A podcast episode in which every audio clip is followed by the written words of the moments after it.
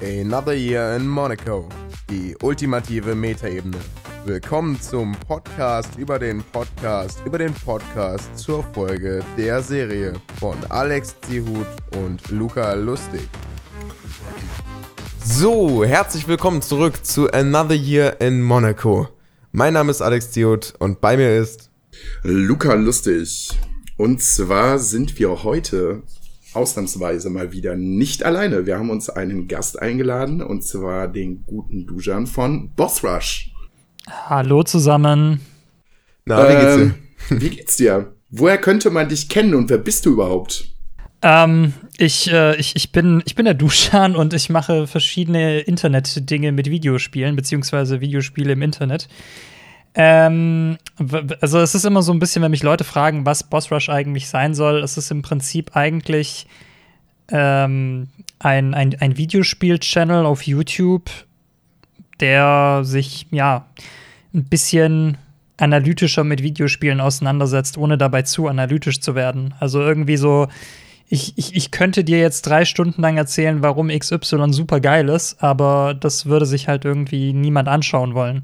Deswegen versuche ich irgendwie meine Videos so zu basteln, dass, ähm, dass sie genügend Gehalt haben, aber nicht zu langweilig werden, nicht zu lang gehen, sondern so schöne, knappe Video-Essays sind, die, die man sich gerne mal beim Kochen anhört, die man sich gerne mal irgendwie, ja, wie ein Podcast eigentlich auch anhören oder anschauen kann. Ähm, und ja, also ich, ich bin halt ein großer Freund von äh, Leuten wie Super Bunny Hop zum Beispiel, die das Ganze auf Englisch machen.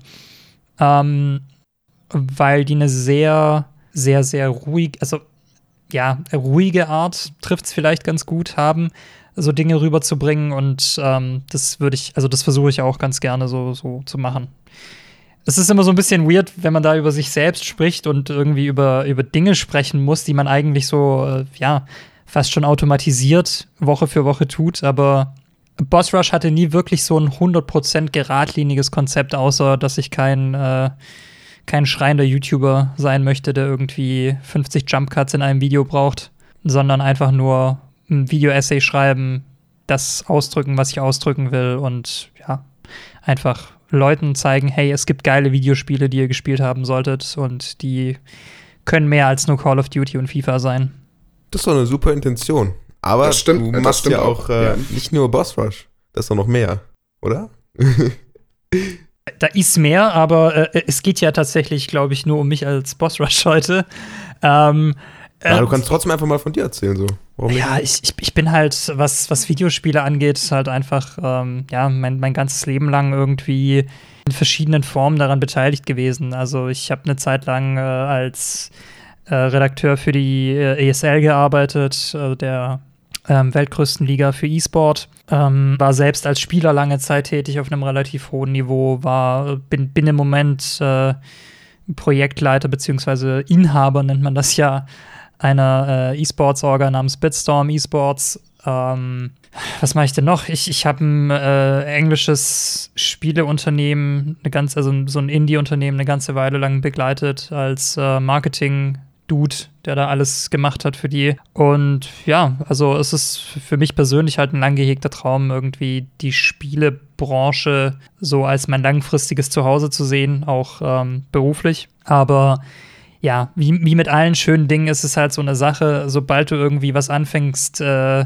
aufgrund von ja, einer verklärten romantischen Idee zu machen, äh, leidet halt entweder deine Zeit oder halt das Finanzielle drunter. Und ja, bei mir ist es so ein bisschen, ich, ich würde gerne irgendwie eine Mischform finden, bei der ich auf der einen Seite genug Geld verdienen kann mit dem ganzen Scheiß, aber auf der anderen Seite halt äh, mich auch nicht kaputt ackern muss. Weil Spiele, also Gaming ist da echt ein schweres Feld. Wenn du nicht gerade ein krasser Influencer bist mit irgendwie zigtausend Abonnenten, ist es echt extrem schwer, ja, da halt wirklich so Geld zu machen, dass du anständig davon leben kannst. Und ja, mal gucken, wie das jetzt die kommenden Jahre, also welches meiner Projekte in den kommenden Jahren wirklich äh, Erfolg haben wird. Ich persönlich hoffe ja auf Boss Rush, weil das ist so das, wo ich mich einfach persönlich am schönsten und besten austoben kann. Hm. Ich persönlich kann sagen, mir gefallen die Videos auch sehr, sehr, sehr gut. Das freut mich sehr zu hören. Kann man, kann man immer sehr gut, was heißt, nebenbei würde es jetzt überhaupt, also das ist, das ist falsch gesagt. Also man kann sie sehr gut gucken ohne dass man halt komplett direkt überfordert ist. Das, was du gerade eben gesagt hast, dieses laute, rumschreige YouTube-Konzept im Moment, so mit viel Effekten und vielen Schnitten oder was weiß ich nicht, das ist bei dir sehr schön. Man guckt sich ein Video an, es ist ruhig, aber man wird halt trotzdem sehr gut informiert über das, was du da gerade, also zu welchem Spiel du gerade sprichst. Das ist sehr angenehm. Das, das freut mich natürlich sehr zu hören. Ähm, für mich ist es halt auch so eine Sache, ich bin, ich, ich, ich, ich weiß nicht, ob ich dafür einfach zu alt bin. Das klingt immer so dumm, aber mit 26 merkt man dann auch irgendwann so, okay, man hat da so einen gewissen kulturellen Disconnect, gerade in der Spielewelt. Aber mir fällt es wahnsinnig, wahnsinnig schwer, also es soll jetzt kein Hate sein, aber ich, ich, ich kann mir deutsche Content Creator, was Videospiele angeht, oftmals nicht angucken, weil ich einfach merke, okay, du spielst gerade eine Rolle oder du, du hast einfach eine Erzählform oder eine, eine, veränderst deine Stimme so, dass es halt super affektiert klingt. Und wenn ich sowas merke, habe ich einfach direkt keinen Bock mehr, der Person zuzuhören. Und okay. ähm, für mich ist es dann halt einfach so ein, äh, ja, so, so ein innerer Wunsch auch gewesen, okay, ich, ich möchte nicht so sein wie so dieser klassische deutsche Content-Bauer, der halt irgendwie seinen Content nach Schema X abfertigt, weil das irgendwie bei gewissen anderen deutschen oder sogar englischen YouTubern funktioniert, sondern ich wollte halt irgendwie versuchen, so eine, ja, so eine Mischform meiner eigenen Inspiration oder eigener Content Creator zu machen, die ich gerne mag, aus, also primär aus England. Ähm, und ja, was, was, was eigenem. Und ich, ich, ich hoffe, das gelingt mir gut. Also, das ist das Einzige. Ich, ich, also, scheinbar gucken das Leute gerne und das freut mich wahnsinnig, weil am Ende des Tages ist es ja auch ein Stück weit ein Privileg, wenn du überhaupt noch in der heutigen Zeit gefunden wirst und ähm, wenn, wenn Leute da einfach sagen, hey, ich, ich finde das, was du machst, gut und ich konsumiere es gerne, weil da fließen wirklich, ich glaube, 30 bis 40 Stunden wöchentlich rein. Also, das klingt auf jeden Fall nach sehr aufrichtigen Intentionen, die du hast. ja, am, weißt du, am Ende des Tages ist es ja alles ein Leidenschaftsprojekt. Also ich, ich ja. möchte einfach nur, dass es geil ist, dass es für Leute geil ist und dass Leute vielleicht einfach, also nicht nur Spaß mit den Videos haben, sondern was dabei lernen und im besten Fall vielleicht ein neues Lieblingsspiel entdecken. Okay. Also haben mir ein, einige Leute zum Beispiel geschrieben, nachdem ich äh, diese Review zu Pokémon Let's Go gemacht habe, dass sie sich eigentlich das Spiel nicht gekauft hätten, aber nach der Review dem Ding eine Chance gegeben haben und gesagt haben, hey, das könnte mein liebstes Pokémon-Spiel aller Zeiten werden, weil es einfach so gut in mein, in, in mein jetziges Leben passt. Und da dachte ich mir so, ach toll, das, das freut mich dann doch. Ja, das, das kann ich auf jeden Fall nachvollziehen. Ähm, hörst du unseren Podcast? Also, oder hast du da irgendwas schon mal von gehört? Ich, ich, muss, ich muss leider gestehen, und da gebe ich auch einen Shoutout an meine besten Freunde, aber ich habe das ganze Jahr über einen Podcast gehört und also eine Podcast-Folge. Und das war äh, the, irgendwas von The Verge. Weil ich, ich komme einfach nicht dazu. Es tut mir so, es ist wirklich, ich habe ja auch, also mein, mein bester Freund macht ja auch den, also Kotaro Dürr macht ja auch den ähm, A Little Something Podcast mit Jan Wehn, mhm. den ich äh, ja sogar auf Patreon finanziell unterstütze.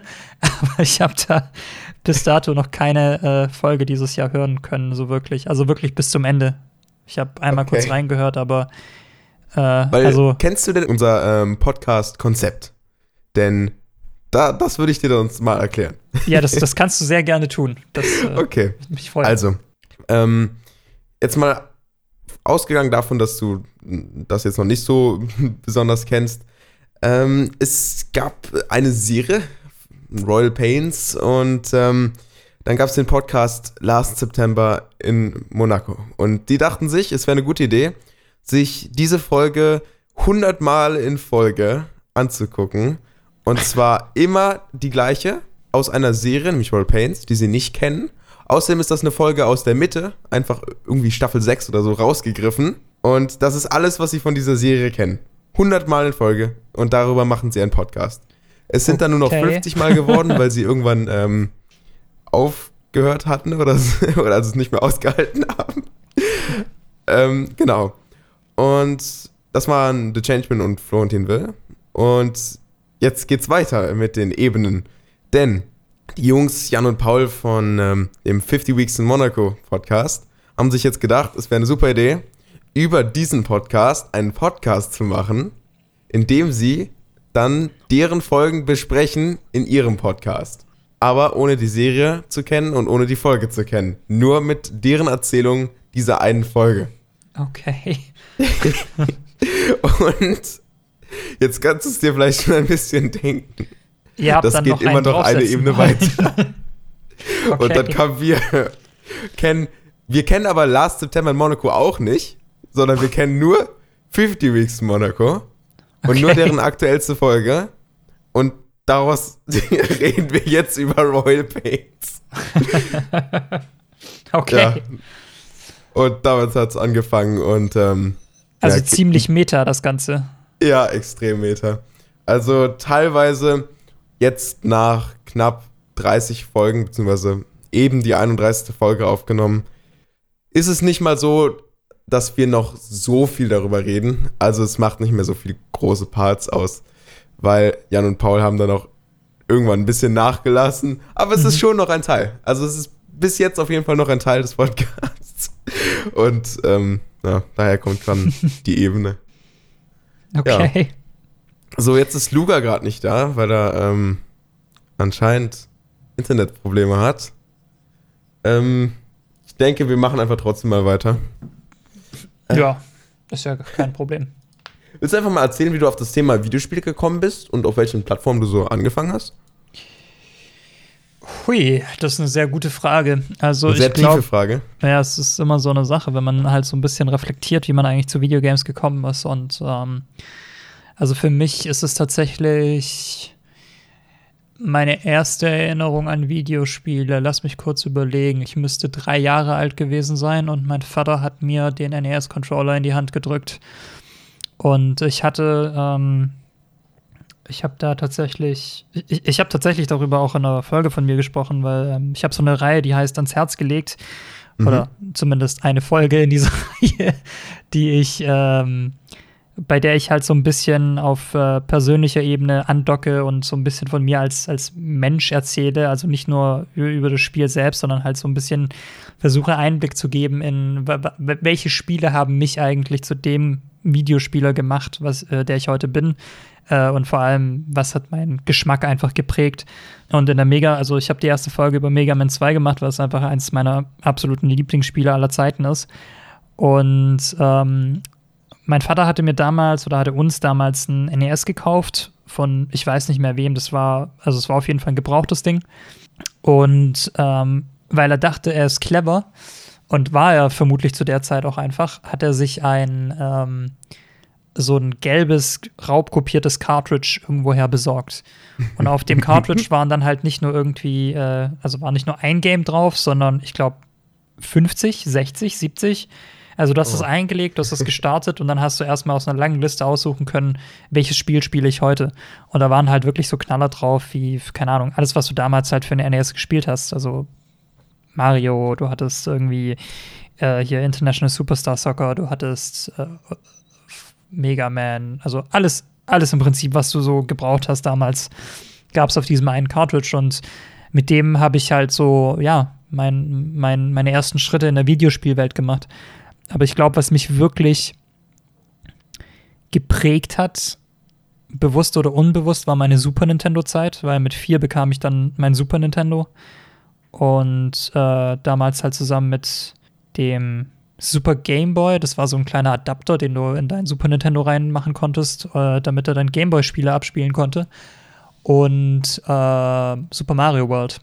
Und da, das habe ich eine sehr, sehr lange Zeit gespielt. Ich hatte tatsächlich, glaube ich, nie so viele Spiele für den Super Nintendo. Ich glaube, es waren vielleicht elf oder zwölf.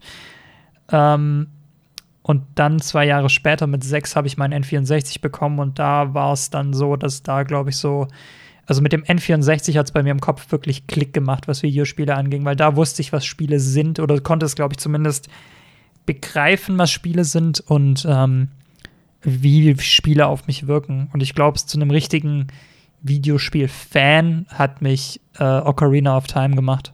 Weil das war Mm. auch eines der ersten Spiele, die ich damals auf dem N64 hatte. Und es war wirklich so, da habe ich zum ersten Mal, glaube ich, so wirklich gemerkt, was ein Videospiel alles sein kann und auf was für eine Reise es dich auch schicken kann, also rein visuell. Weil das war ja damals so das erste 3D, das ich in meinem Leben gesehen habe und dachte mir so, wow, krass. Das ist jetzt, das ist jetzt was ganz anderes. Also es ist nicht nur optisch, sondern es fühlt sich auch anders an. und ja, also ich meine, es ist halt immer so ein guter Indikator.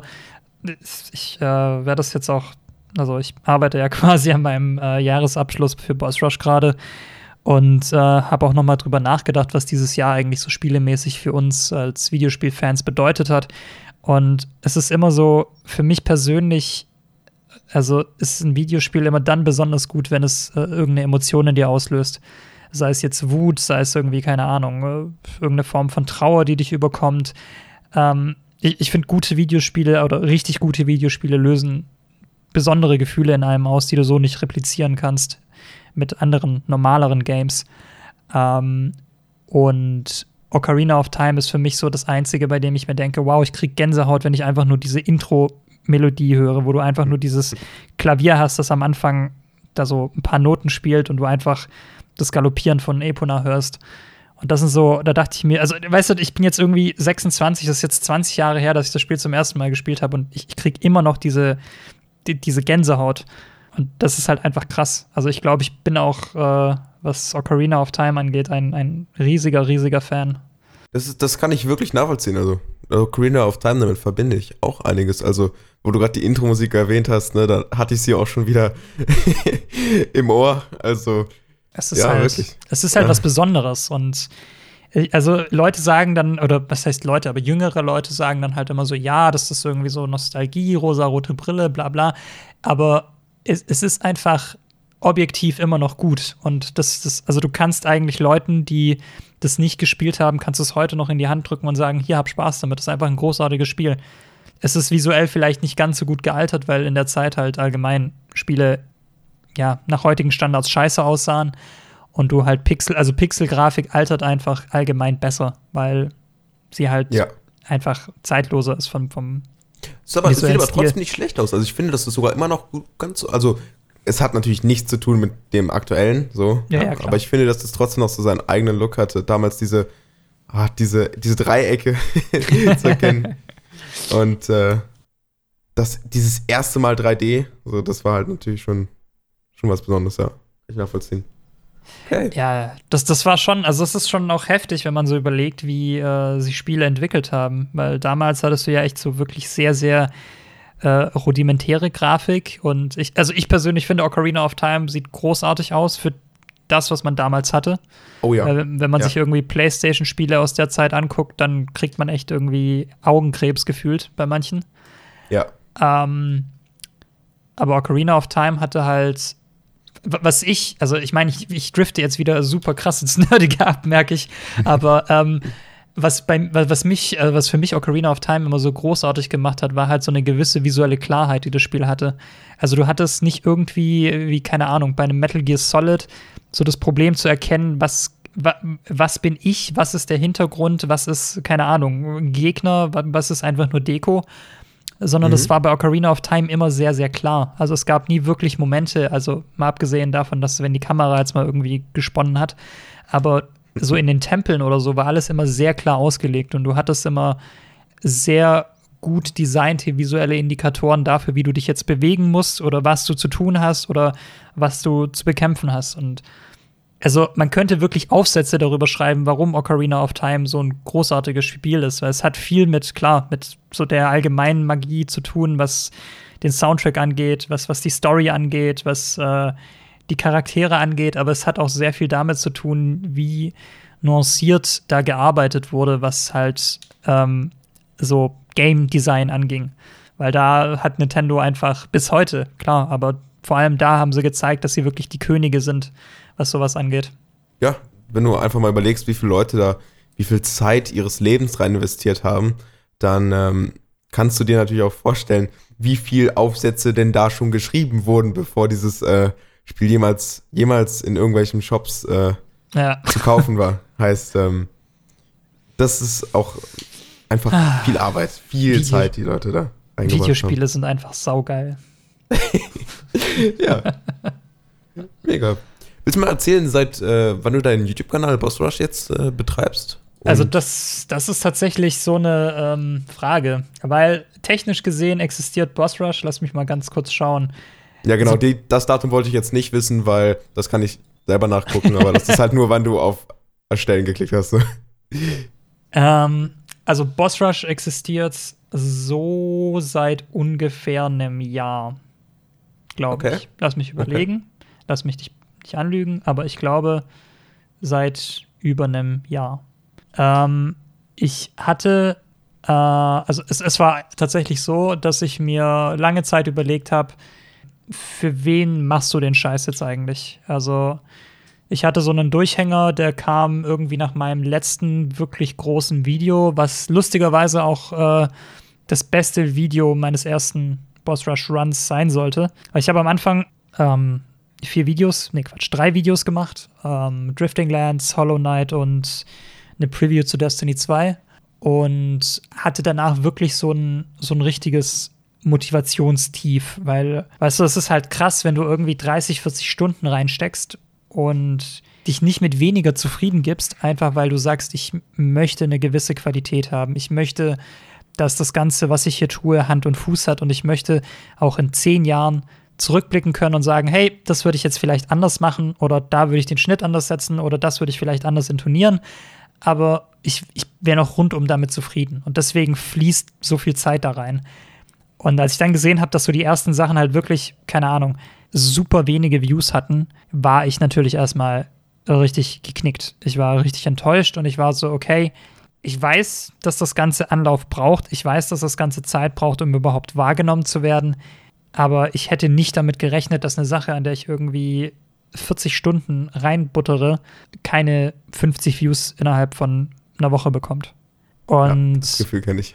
das ist halt, ja, und dann, dann hat das Ganze halt mich ganz schön geknickt und mich ganz schön runtergebracht. Und äh, dann hatte ich eine lange Pause tatsächlich, äh, bis ich dann Silvester letztes Jahr, glaube ich, ähm, da, ähm, ja, ich glaube, es war Silvester letztes Jahr, da habe ich tatsächlich irgendwie einen Tag vorher noch mit meiner Freundin drüber gesprochen gehabt, ähm, also ob ich das wieder anfangen sollte, ob ich da zu früh aufgegeben habe, bla bla bla. Und sie hat mir natürlich äh, zugepflichtet, weil sie das Ganze ziemlich gut fand, was ich da gemacht habe, ähm, dass ich das natürlich ma- weitermachen sollte. Und dann dachte ich mir, okay, ich werde das jetzt einfach noch mal versuchen. Und äh, ja, habe dann noch mal richtig reingebuttert. Und dann wurde es auch ein bisschen besser. Also da sind auch so ein paar meiner liebsten Videos, die ich irgendwie gemacht habe, entstanden in der Zeit. Wie auch äh, zum Beispiel äh, die große Division Re-Review. Also die hatten ja dieses Jahr irgendwie einen Patch rausgebracht, der das ganze Spiel noch mal richtig auf den Kopf gestellt hat. Und das ist, glaube ich, auch mein meistgeklicktestes Video im Moment. Ähm, ansonsten habe ich äh, ein ganz geiles Video gemacht über ähm, Lootboxen, über Gacha-Mechaniken, über das allgemeine Thema der Skinnerbox, äh, über ich habe das vor zehn Monaten schon gecallt, was äh, Microsoft heute quasi macht oder versucht zu machen, nämlich sie haben gemerkt, dass sie halt den Konsolenkrieg verloren haben im Endeffekt und versuchen sich jetzt halt über Software zu retten. Also das, was Microsoft auch mit allen anderen Produkten gemacht hat, eigentlich. Ja. Ein bisschen, ja. Ähm, weil, ja, ich meine, das liegt ja auf der Hand. Microsoft war ja schon immer großartig im, in Sachen Software. Also, das ist, sind ja eigentlich eine Softwarefirma. Warum nicht auf Software setzen? Ähm, nee, und dann hatte ich irgendwann auch eine längere Pause gemacht, weil ich ähm, privat auch ein bisschen viel um die Ohren hatte. Meine Freundin ist äh, zu mir gezogen und äh, es war sehr, sehr heiß und ich kann einfach unter extremer Hitze nicht arbeiten. Und ähm, habe auch das Boss Rush Logo äh, redesignen lassen, habe mein Intro redesignen lassen, habe mir neue Hardware angeschafft, ähm, habe in der Zeit auch privat sehr viel gearbeitet. Also das, das lie es liefen viele Dinge einfach nicht zusammen. Und dann habe ich gesagt, komm, fuck it. Ähm, ich ich, ich habe da was Gutes und ich sollte da weitermachen. Und äh, habe dann wieder angefangen, ganz regulär Videos zu machen und ziehe das jetzt durch. Das Ding ist, was ich aufgegeben habe, sind die wöchentlichen Uploads. Weil ich, ich hatte davor mir selbst so gesagt, du machst einfach wöchentliche Uploads, egal ob du willst oder nicht. Und das geht gut bis zu dem Moment, wo du merkst, dass du, ähm, dass du deine eigenen Ideale ist vielleicht zu, zu viel, also zu, zu hoch gegriffen, aber dass du halt einfach deine eigenen Vorstellungen, was Qualität angeht, zurücksteckst, nur um diese wöchentliche Deadline zu treffen. Und als ich das gemerkt habe, dachte ich mir so, ey, das hier ist nicht das, wofür du den Scheiß gestartet hast. Also es, es ging dir nie um es, es hätte nie um die Schnelligkeit gehen sollen, sondern tatsächlich einfach nur um die Qualität, die du deliverst. Und ich hatte halt einfach das Problem, dass ich gemerkt habe, dass, ähm, dass, dass der YouTube-Algorithmus mich einfach irgendwann nicht mehr wahrgenommen hat. Und das ist so das Problem bei vielen Content-Creatern und weswegen man auch so häufig dumme drei bis vier bis fünf Minuten Videos sieht, die eigentlich gar keinen wirklichen Inhalt haben, aber die einfach nur rausgeblasen werden, damit YouTube quasi so das Signal bekommt, aha,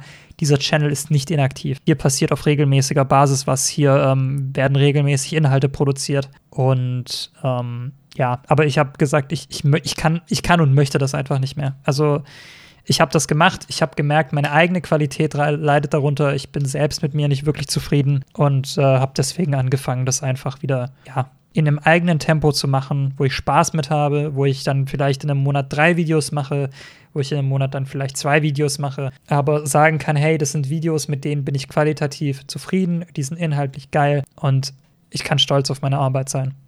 Ja, warum macht man denn sonst auch seine Arbeit, wenn man nicht drauf stolz sein kann? Klar, ich meine, es, es gibt ja, also YouTube ist ja voll mit solchen Leuten, die halt einfach ja, klar, klar. Aber der Klicks wegen machen. Klar, aber wenn du da was, wenn du das nicht machen möchtest, dann musst du natürlich auch stolz sein. Eben. ja, okay. Ähm, aber warum sind wir denn heute wirklich hier? Wir sind heute hier wegen einem Spiele-Jahresrückblick. Also ich bin hier, weil ich eingeladen wurde. das stimmt. Zu einem Spiele-Jahresrückblick. Und eingeladen wurde es sogar von Luca, der gerade aktuell ja, nicht so doll anwesend ist. Im, im Nirgendwo. Ist, ja, aber es, es ist, äh, ja, der kommt bestimmt noch dazu. Ist okay, ja. weil wir können das ja auch so bereden. Genau. Also zwölf Monate dieses Jahr und einiges ist passiert würde ich sagen, so an Spielen. Ähm, hast du die Liste an Spielen? Ich, ich habe die Liste, aber ich habe die, also ich habe Luca tatsächlich im Vorfeld gesagt, dass er da ein paar Sachen drauf hat, die letztes Jahr erschienen sind. Ähm, ja. ja, ja, das ist der ähm, Epic Fail, der da passiert ist. Aber ähm, deswegen weiß ich nicht, ob, du, ob ihr da noch mal eine aktualisierte Liste gemacht habt, weil dann kannst du die mir kurz äh, als DM reinsliden. ich slide das sind deine DMs, keine Sorge. Ähm, genau, war dann, ähm, fangen wir damit einfach mal an. Was denkst du denn, wie viel hast du denn von dem gespielt, was wir so gleich bereden werden? Puh. Wie viel, wie viel Zeit hattest du? Dieses Jahr war krass, Mann. Dieses Jahr war richtig krass. Das ist, also ich, ich, ich, sag, ich sag das ja immer wieder, ich mache ja auch gerade einen Jahresrückblick. Aber ey, das ist so, also zum einen, das Jahr ist so lang, dass wir dieses Jahr eine Winterolympiade hatten und eine WM, die ich beide vergessen habe. Oh ich, ja. Ich finde das immer noch so heftig ich habe einfach beides, beides komplett vergessen. Also ich habe vergessen, dass, dass diese Olympiade stattfand irgendwann im Winter. Ich habe vergessen, dass die WM stattgefunden hat im Sommer. Und vor allem beim Zurückblicken und beim Durchgucken von diversen äh, Release-Listen ist mir auch aufgefallen, wie viele Spiele eigentlich vorhanden sind, die ich da komplett vergessen habe. Also ich, ich habe sie angefasst, ich habe sie teilweise auch also wirklich durchgespielt, aber ich habe sie einfach vergessen. Ähm, ja, also, wir, wir können gerne in eure Liste direkt reinspringen, weil ich äh, ja. habe zu sehr vielen was zu sagen. Mega. Ähm, sagt ihr dann direkt erstmal der erste Titel was? Das ist mein Spiel des Jahres. Oh, da starten wir ja direkt stark rein. Das, äh, deswegen, das ist äh, Celeste ist mein Spiel des Jahres. Das ist, äh, ich habe lange überlegt. Ich habe, es ist, ich finde es ja immer so schwer, Top Ten Listen zusammenzustellen, wenn es um Videospiele geht, weil es ist ja. immer so schwer zu sagen, ist jetzt ein Indie-Plattformer, der eine Stunde Spielzeit hat, besser als Red Dead Redemption, das irgendwie 200 Stunden Spielzeit hat oder wonach, nach welcher Metrik misst man was, was man irgendwie gegeneinander ranken muss. Und mhm. deswegen sage ich immer, was ist da, also für mich ist es einfach so, meine Top Ten Liste ist meine Top Ten Liste. Es ist meine Meinung zu Videospielen, die in diesem Jahr erschienen sind und Spiele, die mich in irgendeiner Form berührt haben, Spiele, bei denen ich, äh, wie vorhin angesprochen, halt einfach was gefühlt habe. Ähm, und Celeste war das Spiel, wo ich mir echt so dachte, okay, ähm, ich, ich werde in diesem Podcast auch was sagen, was sehr, sehr kontrovers sein wird. Dass, ähm, ich, ich hoffe, dass ich nicht allzu sehr vom Internet geflamed werde. Aber für mich ist es so, Celeste ist für mich mein Spiel des Jahres, weil es alles, was es macht, in nahezu wirklich, also in nahezu fehlerfreier Perfektion ausführt. Es ist vom Gameplay her perfekt. Es ist, es ist einfach äh, also es wird mir schwerfallen, komplett in Deutsch zu reden, fällt mir gerade auf. Aber es ist, es ist einfach also, flüssig. Ähm, es spielt sich flüssig. Es, es, es, spielt sich super flüssig und halt einfach so snappy. Ich, mir fällt, also mir fehlt dafür wirklich ein deutsches Wort ah, für, dieses, ja, doch, für ja. diese Snappiness. Das mhm. ist einfach, es fühlt sich gut an. Du hast wirklich sofortiges Feedback bei einem Tastendruck. Der, der Sprung fühlt sich immer flüssig an, der Dash fühlt sich wahnsinnig geil an. Und wenn du einfach mal gerafft hast, wie du bestimmte Passagen spielen musst, es ist halt wirklich einfach nur Muscle Memory, die du dann anwendest, ohne wirklich drüber nachzudenken und halt direkt so ein geiles Gefühl hast, weil du merkst, okay, scheiße, ich bin da jetzt 20, Stelle, 20 Mal an dieser einen Stelle gestorben, aber jetzt beim 21. Mal habe ich es gepackt und bin einfach jetzt in diesem Moment ein besserer Spieler. Und ab und, jetzt kann ich es. Ja, und ab jetzt kann ich, genau. Und du, und das, deswegen finde ich halt, ähm, ich habe das, glaube ich, auch in einem Video mal gesagt, ich finde es so wichtig, dass solche Spiele wie Dark Souls oder Celeste einfach existieren, damit du als Spieler besser werden kannst dass du diese Frustmomente hast, die dich zurückwerfen, um dann eine Challenge einfach zu schaffen, die dir dann noch mal so ein krasseres Glücksgefühl gibt. Weil wenn du, wenn du halt so eine Hürde meisterst, die dir, keine Ahnung, zwölf Stunden lang einfach nur aufs Maul gegeben hat, also jetzt Dark Souls zum Beispiel hat ja wirklich Passagen, die sind ultra schwer, ähm, die dir ewig lang aufs Maul gibt und dann schaffst du es irgendwie, das zu überkommen, dann ist das so, ey, es gibt nichts Geileres. Also ich verstehe wirklich, warum Dark Souls-Fans Dark Souls-Fans sind, weil es ist einfach geil. Und das hat also wenn man es einmal auch geschafft hat, dann äh, ist man da ja auch schon quasi konsistent im Schaffen. Denn wenn man es geschafft hat, dann hat man diese Gameplay-Mechanik auch wirklich verstanden und kann sie wirklich spielen. So. Genau. Heißt, das ist dann das, ja, kann ich nachvollziehen. Ja, cool. Ja, und also ich finde halt auch, also gerade, also das ist vielleicht was, das, also ich, ich habe dazu keine Statistik. Das ist nur was, was ich für mich selbst annehme. Aber ich persönlich glaube, dass Spiele, die dir aufs Maul geben, dich langfristig zu einem besseren Menschen auch machen. Einfach weil du gerade als junger Mensch ähm, in einem Videospiel lernst, mit Niederlagen umzugehen und dagegen ankämpfen kannst. Weißt du, also zum Beispiel Mega Man 2 oder allgemein die Mega Man-Reihe ist ja super, super schwer. Und ich persönlich weiß einfach, dass ich damals mich häufig geärgert habe darüber, dass ich in Videospielen nicht weitergekommen bin und dann so kleine Tobsuchtsanfälle hatte, die man halt als Kind hat. Aber äh, äh, bei mir hat es dann auch irgendwann Klick gemacht, dass du dich einfach nur anstrengen brauchst, du einfach nur mit einem klaren Kopf da an die Sache drangehen musst, um solche Dinge zu überwinden. Weil man stellt dich vor keine unlösbare Aufgabe, man stellt dich halt nur vor eine schwere Aufgabe und du kannst das schon schaffen, du musst dich halt nur reinhängen. Und Aber dafür ist es umso besser, wenn man es dann geschafft hat. Ja, das, das auf jeden Fall. Ja. Und deswegen bin ich da ähm, ganz froh um solche Spiele und ich war auch ganz froh um den Schwierigkeitsgrad von Celeste, weil ich mir echt dachte, Alter, äh, ich bin froh, dass es so bockschwer ist und dass es einfach so, aber sich dabei super fair und flüssig spielt. Also es ist nicht so, dass Celeste irgendwie so richtige Bullshit-Momente hat, wo du dir denkst, oh nein, da kam jetzt irgendwas rausgeflogen, das habe ich ja nicht sehen können. Also sowas wie bei Mega Man, mhm. wo du halt Level auswendig lernen musst.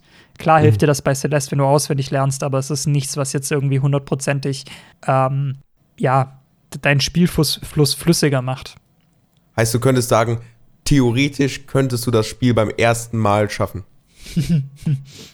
also jetzt abgesehen ja. von der Steck, das ist ja immer diese Aussage. Ja? Also ich hätte es gar nicht schaffen können, weil das hätte ich nicht sehen können. Theoretisch ja. ist Celeste, also ich glaube, es gibt keinen Moment, der Bullshit ist, aber theoretisch ist Celeste im, in einem Run schaffbar, wenn du richtig krass in solchen Plattformen bist. Aber das Ding ist, Celeste ist ja nicht nur mechanisch ein geiles Spiel. Das Ding ist, Celeste hat ja auch eine Story, die äh, dich in vielerlei Hinsicht berührt, die gerade, also so ich weiß nicht, wie viel du davon gespielt hast und ich möchte auch nicht zu viel spoilern, aber es, mhm. es, es behandelt halt so dieses große Überthema des, ähm, des mangelnden Selbstwertgefühls des, der Protagonistin, ähm, das, das große Überthema von, von Depressionen, von, von Panikstörungen, von Panikattacken und allgemein von Ängsten und so von dem internen Kampf mit sich selbst, dem, dem Zerrissensein, das man oftmals verspürt, wenn man ja sowas kennt. Und es ist halt, es ist halt so krass, weil es gab so viele Momente ähm, in dem Game, und ich, ich bin auch jemand, der ähm, unter Panikattacken tatsächlich leidet. Und ähm, es gab so viele Stellen in dem Game, wo ich mir dachte, Alter, krass, das ist so, das ist das, was ich, also so fühle ich mich oder das ist so visualisiert, wie ich mich fühle, wenn ich zum Beispiel eine Panikattacke habe. Und das ist wirklich richtig, richtig gut gemacht. Und du merkst einfach nur, dass sie so dieses, dieses ganze Thema sehr sachte und sehr liebevoll behandelt haben.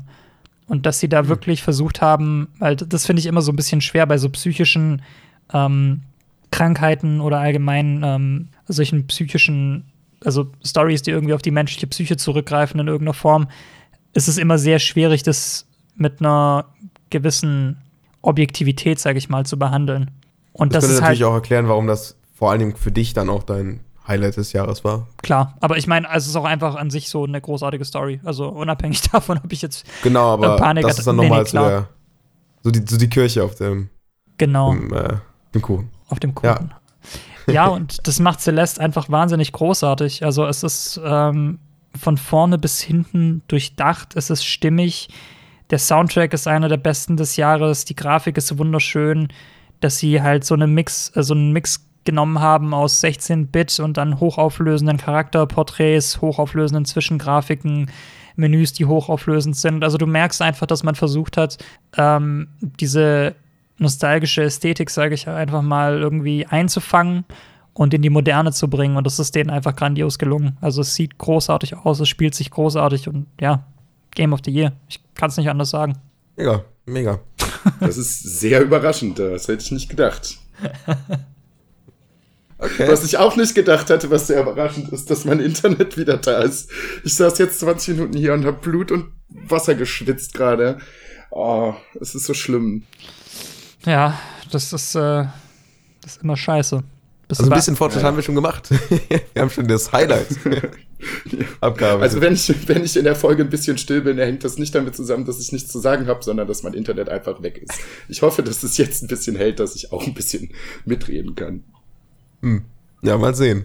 Na gut, dann würde ich sagen, gehen wir zum nächsten Spiel über. Oder ist noch irgendwo irgendwas äh, so ganz Besonderes, was wir jetzt gerade noch nö, vergessen nö, hast zu listen? Also, okay, also cool. mehr, mehr werde ich eh in meinem eigenen äh, Jahresrückblick dann über das Spiel nochmal erzählen.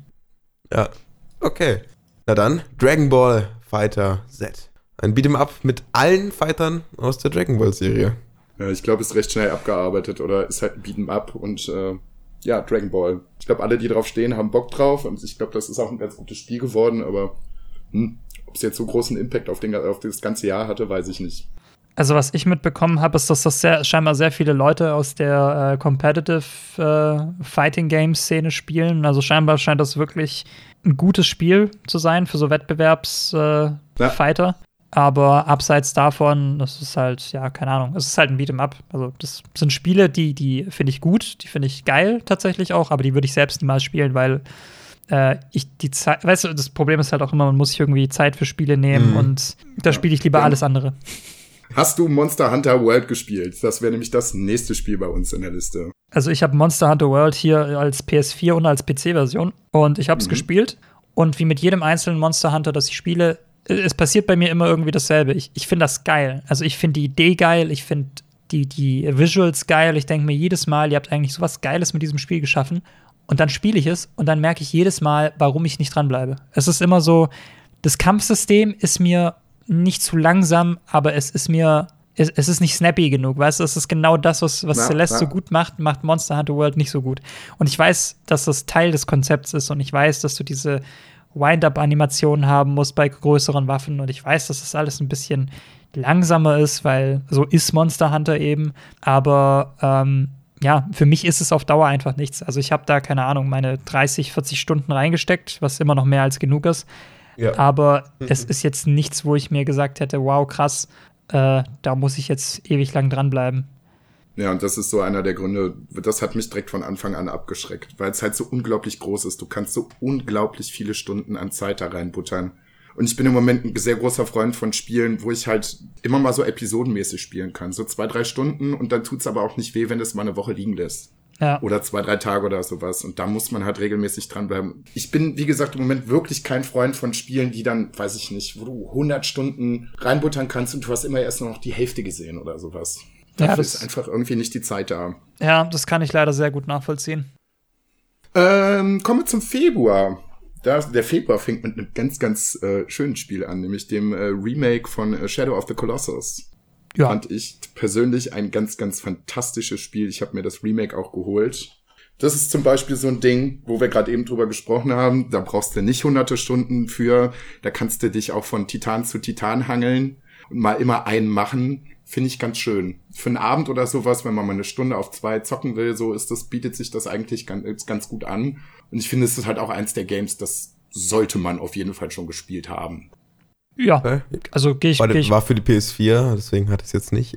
Gehe ich, geh ich komplett d'accord mit. Also Shadow of the Colossus ist für mich so eins der, der, der Spiele, die man gespielt haben sollte. Das ist für mich wirklich ähm, auf einem Niveau mit, mit einem keine Ahnung, mit einem Zelda auf einem Niveau, mit einem Mario. Das sind halt einfach, also das ist ein Titel, den sollte man als Videospiel-Fan schon mal angefasst und gespielt haben, egal ob man es ja. mag oder nicht, weil es ist einfach, das war so der erste Moment, glaube ich, für mich, wo ich wirklich realisiert habe, dass Spiele ein Medium sind, das es schafft, irgendwie etwas in einem auszulösen, was Filme, Bücher, Kunst nicht schafft. Und Shadow of the Colossus ist da einfach so das beste Beispiel dafür. Die, die Bildsprache in dem Game ist halt einfach das ist einfach krass. Was heißt, was Kunst nicht schafft? Also ich finde schon, dass das Spiel halt Kunst ist irgendwo auch. Ja, also ich, ich meinte so, so, so Kunst, die in Galerien hängt. Also, ja. also äh, wie, wie nennt man das denn? Ma Malereien. Ja, also da finde ich es tatsächlich, ist eins der besten Beispiele, dass Videospiele halt auch definitiv Kunst ist. Ja, ja. Was halt leider immer noch nicht öffentlich so wirklich anerkannt ist. Leider. Schade. Aber das ist, finde ich, ein, ein sehr deutliches Beispiel dafür. Ja, jeder ist, jeder ist ein wacker Bastard, der äh, das nicht einsieht. Shoutout an dieser Stelle. Dann äh, haben wir als nächstes Spiel, auch Alex, du wolltest was sagen. Entschuldige bitte. Um, ähm, ja, also es geht ja langsam schon ein bisschen mehr in die Richtung. Also die Annahme ist schon deutlich weiter als vor noch ein paar Jahren. Also es geht schon in, die, der Trend ist in die richtige Richtung. Ja. Bezüglich der Annahme von. Ja, also wenn, Angie, wenn Angie Merkel die Gamescom eröffnet und äh, es nicht mehr heißt, äh, Killerspiele sind böse, verbietet einfach alle Videospiele, dann äh, sind wir, glaube ich, schon mal auf einem besseren Weg. Ja. ja, okay. Das stimmt.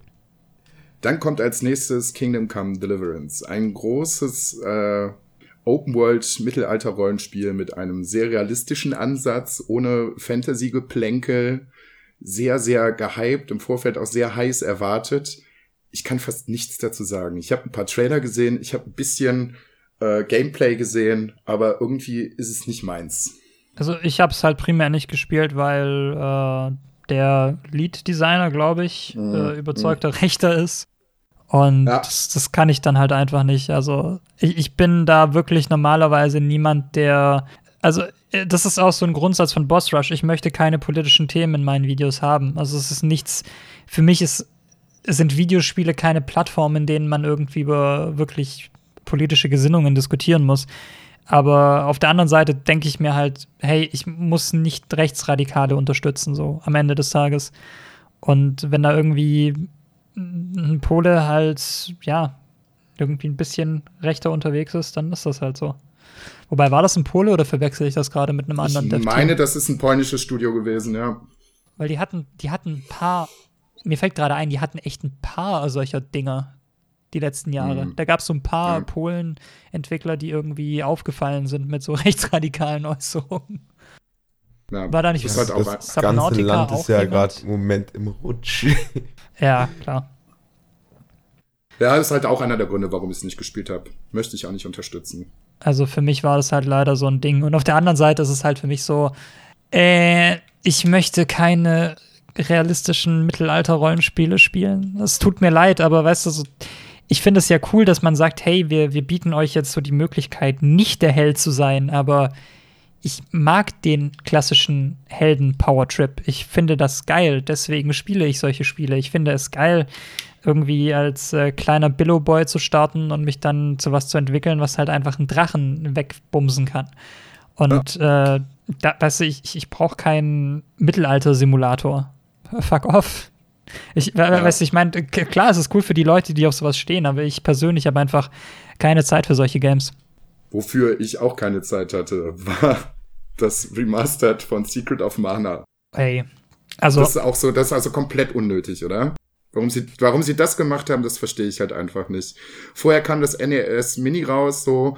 Es ist ein zeitloser Klassiker. Es lebt halt auch von dieser Pixel-Grafik. Und es sieht halt auch heute noch wunderschön aus. Und dann kommen die irgendwie mit einem schlecht gemachten 3D-Remake und es ist einfach nur Kacke. Es ist halt, Also das Ding ist, ich, ich hätte nicht mal ein Problem mit dem Spiel gehabt, wenn das für 5 Euro angeboten wäre, äh, worden wäre, so auf, auf Mobile, weil genau dafür, so sieht's aus.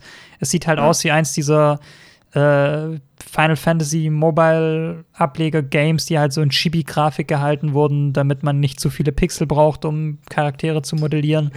Und das ist eine gute Beschreibung. Das ist, das, weißt du, das wäre halt okay gewesen. Aber Alter, du zahlst da 40 Euro, damit sie ja. ein Spiel verschandeln, das ein Meilenstein der Videospielgeschichte ist. Und jeder einzelne Mensch, der an diesem Projekt mitgearbeitet hat, sollte sich schämen. Wirklich, das ist so beschissen. Dass ich, ey, ich habe ja mit äh, Max von einem Autokino äh, neulich die großen Jahresrückblick gemacht und ich habe ne, ja. ich habe einen sehr schönen und langen Run deswegen abgeliefert. Äh, also ich bin wirklich erschüttert darüber, wie schlecht dieses Ding ist. Und ich bin sehr froh, dass ich es nicht kaufen musste. Ja, ich weiß auch nicht, wie die auf die Idee gekommen sind, weil das müssen, das haben ja viele Leute zu verantworten. Die saßen da und haben sich gedacht, wisst ihr, was eine gute Idee ist? Wir machen ein richtig gutes Spiel, machen das in 3D-Grafik und machen es einfach schlechter. mein mein größtes Problem damit ist, dass sie halt nicht nur Secret of Mana verhunzt haben, sondern dass es halt auch eine Warnflagge ist für, also für Fans allgemein. Weil wenn sie dir sowas präsentieren und wenn sie so mit ihrer eigenen IP umgehen, dass sie sowas durchwinken und sagen, hey, das ist geil, in Anführungszeichen. Ja. Was wird dann mit dem Final Fantasy VII Remake? Was wird mit einem eventuellen Chrono Trigger Remake? Was wird mit einem Illusion of Gaia Remake? Weißt du, Square Enix ist halt ein Haus, das hat die besten Rollenspiele der Welt. Also die IPs zumindest davon. Ja, klar. Und wenn die anfangen, irgendwie so dämlich vor sich hin zu remastern, äh, wird mir halt ein bisschen mulmig im Bauch, weil meine Kindheit hängt an diesen Sachen. Ich verstehe das vollkommen. Ich war auch einfach nur fassungslos. Wie gesagt, ich bin halt auch sehr, sehr gespannt, was sie mit Final Fantasy VII machen. Das dauert ja jetzt im Moment auch äh, ewig. Ich hoffe, sie nehmen sich genügend Zeit dafür, da ein rundes Ding draus zu machen. Naja, sie haben, sie haben ja jetzt schon angekündigt, dass sie es irgendwie episodenweise rausbringen wollen. Und da ja, war ich schon ist, so. Das ist schon schwierig, ja. Ja, ja. Ah. Aber bevor ja, wir jetzt weitergehen in den nächsten Monaten, ähm, da kam gerade noch ein ähm, interessantes Thema auf. Luca, Was mit ähm, dem Jahresrückblick? Mhm. Ja, kurzer, kurzer Fun Fact. Ich habe, äh, Dujan, ich habe dich ja äh, angeschrieben, habe gesagt, hm, lass uns doch mal was zusammen machen. Äh, ja, was sehr witzig gewesen ist, ich habe dann vorgeschlagen, ja, lass uns doch einen äh, Videospiel-Jahresrückblick machen und habe dann erst gesehen, dass du das mit der Max zusammen auch machst. Du, das ist vollkommen okay. Also, das ist ich dachte mir erst so, das ist ja blöd, das läuft ja gerade quasi schon. Ja, das ist, Die beiden machen das ja schon zusammen. Ja, aber der Maxe und ich, wir machen das ja anders. Wir machen das ja so, so Buddy-Buddy-mäßig und erzählen halt mhm. privat auch sehr viel so über uns und über unsere coole äh, äh, Gang und unsere, unsere Freunde-Gang und erzählen, was wir da so treiben. Und äh, ja. ja. jetzt äh, ist das hier was anderes. Und das ist auch schön. Ich, ich finde, das eine, das eine stiehlt dem anderen nicht die Show. Man kann da schön. Also beide, beide haben ihre Daseinsberechtigung, definitiv. Gute Ideen ja, kann man auch unabhängig haben. genau. Und Jahresrückblick, die Idee hat ja quasi jeder. Von daher. Ja. Dann, was wir wahrscheinlich dann gehen, springen wir mal schnell in den März. Was wir, ich glaube, der ist recht schnell abgehandelt. Burnout Paradise Remastered. Finde ich eigentlich sehr schön. Ist aber im Gameplay nicht viel gemacht worden. Gott sei Dank, weil das Gameplay von Burnout Paradise finde ich eigentlich ziemlich gut. Ähm, ich hoffe, dass es so ein Experiment ist, um zu gucken, dass, ob die Leute überhaupt noch Bock auf, äh, äh auf äh, Burnout haben. Weil ich sehr stark hoffe, dass vielleicht irgendwann noch mal Neues rauskommt. Weil es war damals so für meine Zeit, das ist zum Beispiel so ein Ding von, von meiner Jugend, ja, Kindheit nicht mehr, aber meiner Jugend. Ich habe mit Burnout 2 angefangen und ich glaube, in jedem Teil bis Burnout Paradise so unglaublich viele Stunden in diese Spiele versenkt. Ganz, ganz große Liebe. Und ich weiß auch nicht mal, warum sie es heute nicht mehr schaffen, das Gameplay-Prinzip irgendwie vernünftig umzusetzen. Ist ja nicht so, als wenn es nicht schon äh, andere Publisher irgendwie versucht hätten. Ganz trauriges Beispiel dieses Jahr Onrush. Habe ich nicht gespielt. Ist äh, in meinem PS ist Plus. Ist auch besser so. Ist, ist in meinem PS Plus drin und sah ungefähr äh, sehr, sehr, sehr uninteressant aus tu es nicht. Ich habe zwei, drei Stunden rein, reingespielt und habe mir gedacht, das habt ihr draus gemacht. Hm, es ist quasi irgendwie, ja, weiß ich nicht, ein Fortnite mit Autos. also das beschreibt es nicht besonders gut, aber so diese Mentalität mit ganz bunt und ganz vielen verrückten Kostümen und irgendwelchen Fortnite-Tänzen zum, zum Schluss, wenn du gewonnen hast, oder ganz, ganz schlimm. Ganz, ganz schlimm. Was Fortnite? Okay. Ähm, als nächstes kommt Sea of Thieves ähm, soweit ich das hier richtig sehe. Oh, ich liebe den Soundtrack. Mega. Oder die ganze Musik generell da drin. Ähm, habt ihr es gespielt? Nein. Ja. Mein Ähm. Gott, was du alles gespielt hast, ist echt unglaublich. Also Sea of Thieves, ich sag's mal so, ich bin froh drum, dass ich für Sea of Thieves kein Geld ausgeben musste, sondern so einen, äh, das war ja im Microsoft Game Pass mit dabei.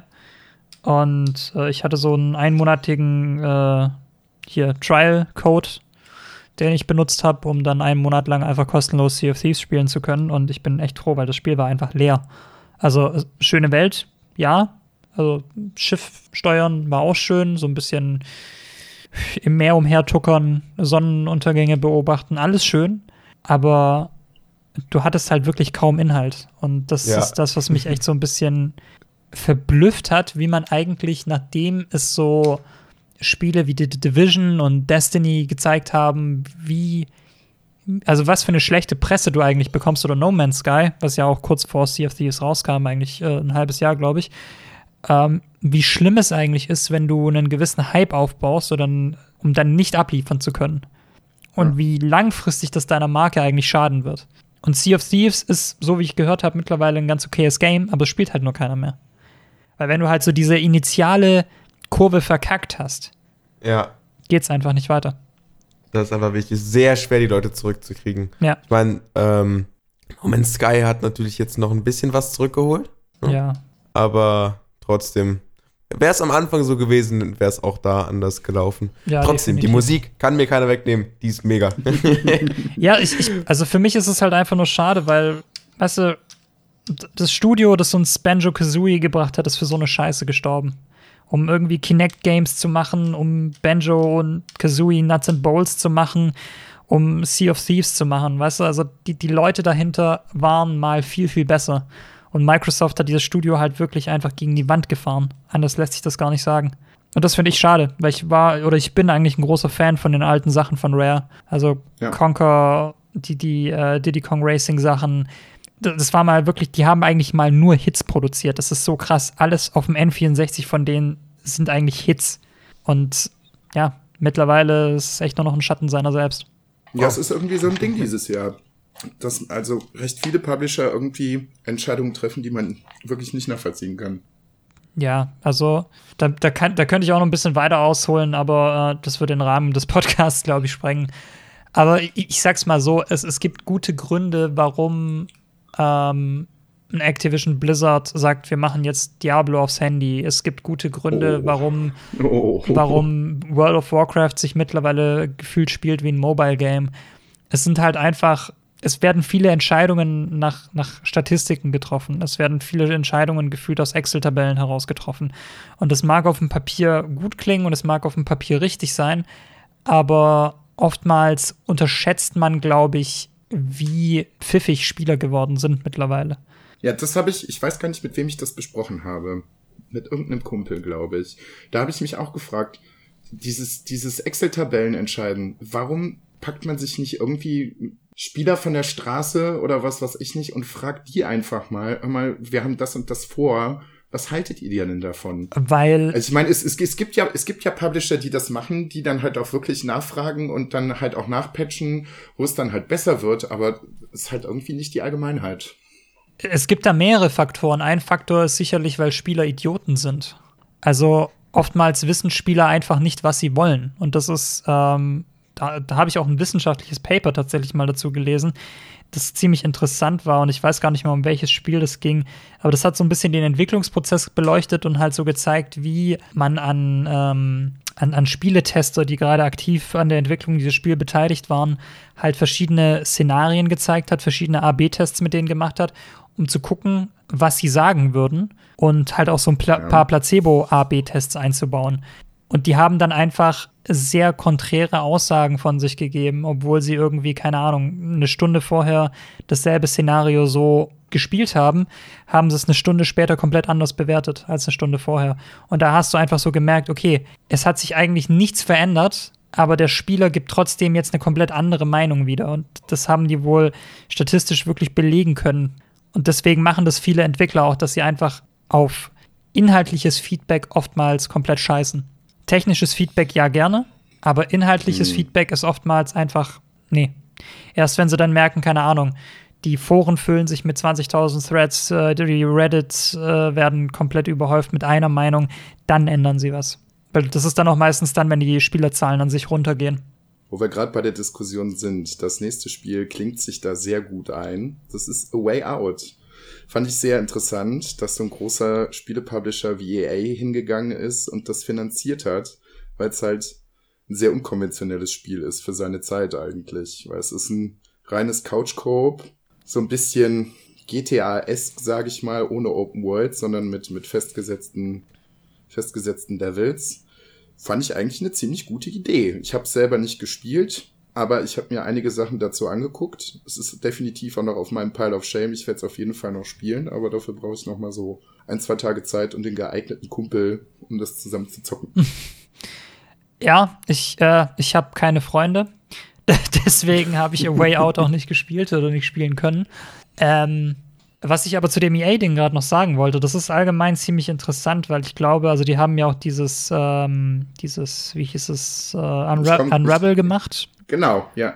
und äh, diesen Fuchs, wie heißt es? Also es heißt, es wird FE geschrieben, aber ausgesprochen wird es irgendwie Fier, Fier, Fier, irgendwie sowas. Ja, ja, ja, ich weiß, was du meinst. Ja. Ich habe sogar eine Review gemacht. Ich habe mir das, ich habe fünf Minuten lang trainiert, diesen scheiß Namen auszusprechen, Alter. Das war so anstrengend. weil ja, weil jeder deutsche Dully-Reviewer das einfach als Fee ausgesprochen hat und das ist halt einfach falsch, weil es ist halt von einem schwedischen Team und egal.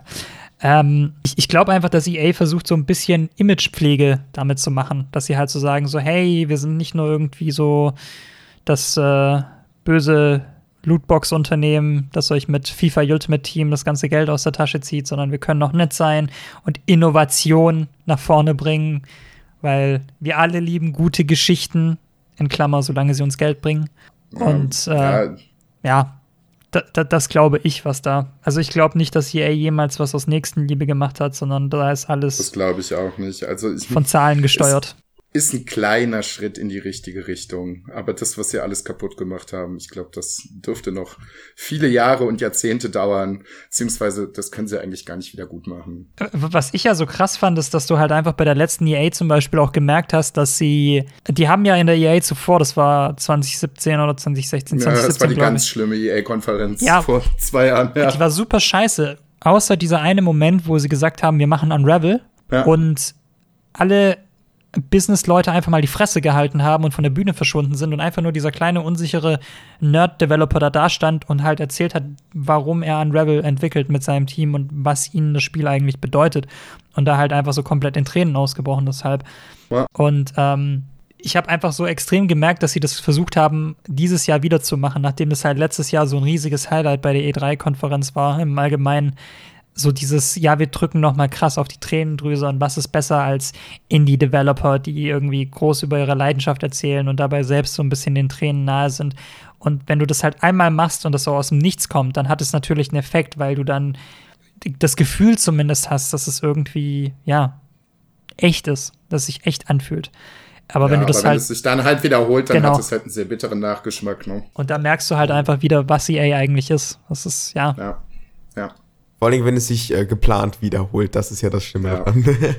Also wie gesagt, EA-Pressekonferenzen jedes Jahr auf der E3 immer wieder ganz schwieriges Thema. Gehen wir weiter? Jo. Vielleicht zu Ja, Far Cry mal. 5. Ja, der altbekannte Far Cry-Formel, ne? Jetzt in Nordamerika. Ich hab's äh, bis zum Ende durchgespielt. War storytechnisch, ja, war okay. Das Gameplay war, fand ich eigentlich ganz gut. Was ich sehr gut fand, waren die Begleiter, die du dabei hattest. Aber es hatte natürlich auch seine Schwächen. Ich habe Far Cry nicht gespielt.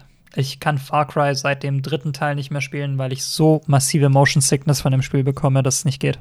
Okay. Also seit dem, ja, seit dem Dreier. Das war mit diesem verrückten Dude, wo du auch die Marihuana-Felder Ja, abfackeln ja. kannst. Ja. Genau. Ja. Ja, sobald, sobald ich irgendwie mich bewege, sobald ich in ein Fahr äh, Fahrzeug steige, habe ich direkt Motion Sickness bekommen. Okay. Also das war ganz, ganz schlimm bei dem Game. Und das ist mir tatsächlich nur bei diesem Spiel passiert. Und seitdem spiele ich auch kein Far Cry mehr. Boah, an einem Spiel, an einem normalen Monitor Motion Sickness zu bekommen, das ist aber schon echt richtig schlimm. Ja, und das ist krass. Und ich spiele ja eigentlich zum Beispiel sehr viel Quake. Also eigentlich sollte ich das nicht haben. Aber Das stimmt wohl. warum das bei dem so ist, keine Ahnung. Generell so Was? halt am Monitor äh, Motion Sickness zu bekommen, da gehört schon einiges zu, vor allem jemanden, der oft spielt. Ich bin jetzt in Bezug auf Far Cry 5 sehr, sehr gespannt, ob sie die Cash Cow einfach weiter maken wollen, weil kleiner Spoiler, ähm, das Ende ist sehr unkonventionell und das Ende greift jetzt quasi das neue Far Cry auf. Es geht nach dem Ende quasi weiter. Und sie bauen jetzt auf Far Cry 5 auf. Ich bin sehr gespannt, was sie daraus machen. Ob es jetzt einfach nochmal wieder dieselbe Formel wird, ob sie einfach nur eine ganz stumpfe Story drüber klatschen. Mal, mal sehen. Mein, also ich, ich, ich rate einfach mal, dass sie einfach dieselbe Map nehmen werden. Die wird kleiner. Ein paar Texturen drüber ziehen, ja. die anders aussehen. Das Ganze wird so ein bisschen Apocalyptic Wasteland-mäßig aussehen. Und äh, zack, du hast ein neues Far Cry. Also im Prinzip ja. dasselbe, was sie mit Primal gemacht haben, nur statt Steinzeit einfach irgendwas postapokalyptisches. Ja. Was natürlich auch ein ganz klarer, ganz klarer Angriff auf Fallout sein wird.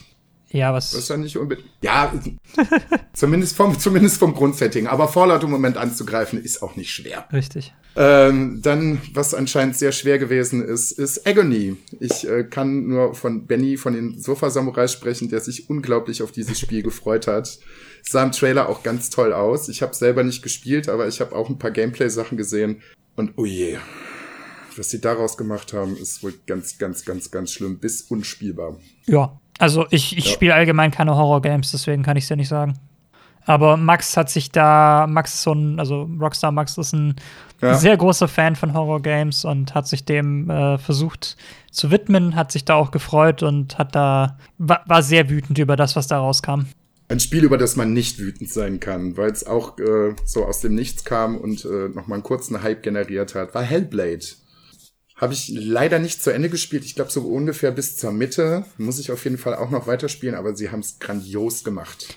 das ist ja richtig. Aber Hell Hellblade ist zum Beispiel eins dieser Spiele, das 2017 rausgekommen ist. Oh, also, cool. ich glaube, 2018 gab es eine Xbox-Neuveröffentlichung. Oder eine PS4-Neuveröffentlichung. Ich weiß es gerade gar nicht mehr. Ähm, aber 2018 kam es auf jeden Fall, glaube ich, nochmal für die, also für die Konsolen allgemein war es. Lass mich mal schauen, damit ich auch keinen Quatsch erzähle. Äh, ja, April, ah, okay. April Xbox One, 4. Dezember ah. PS4 Diskfassung.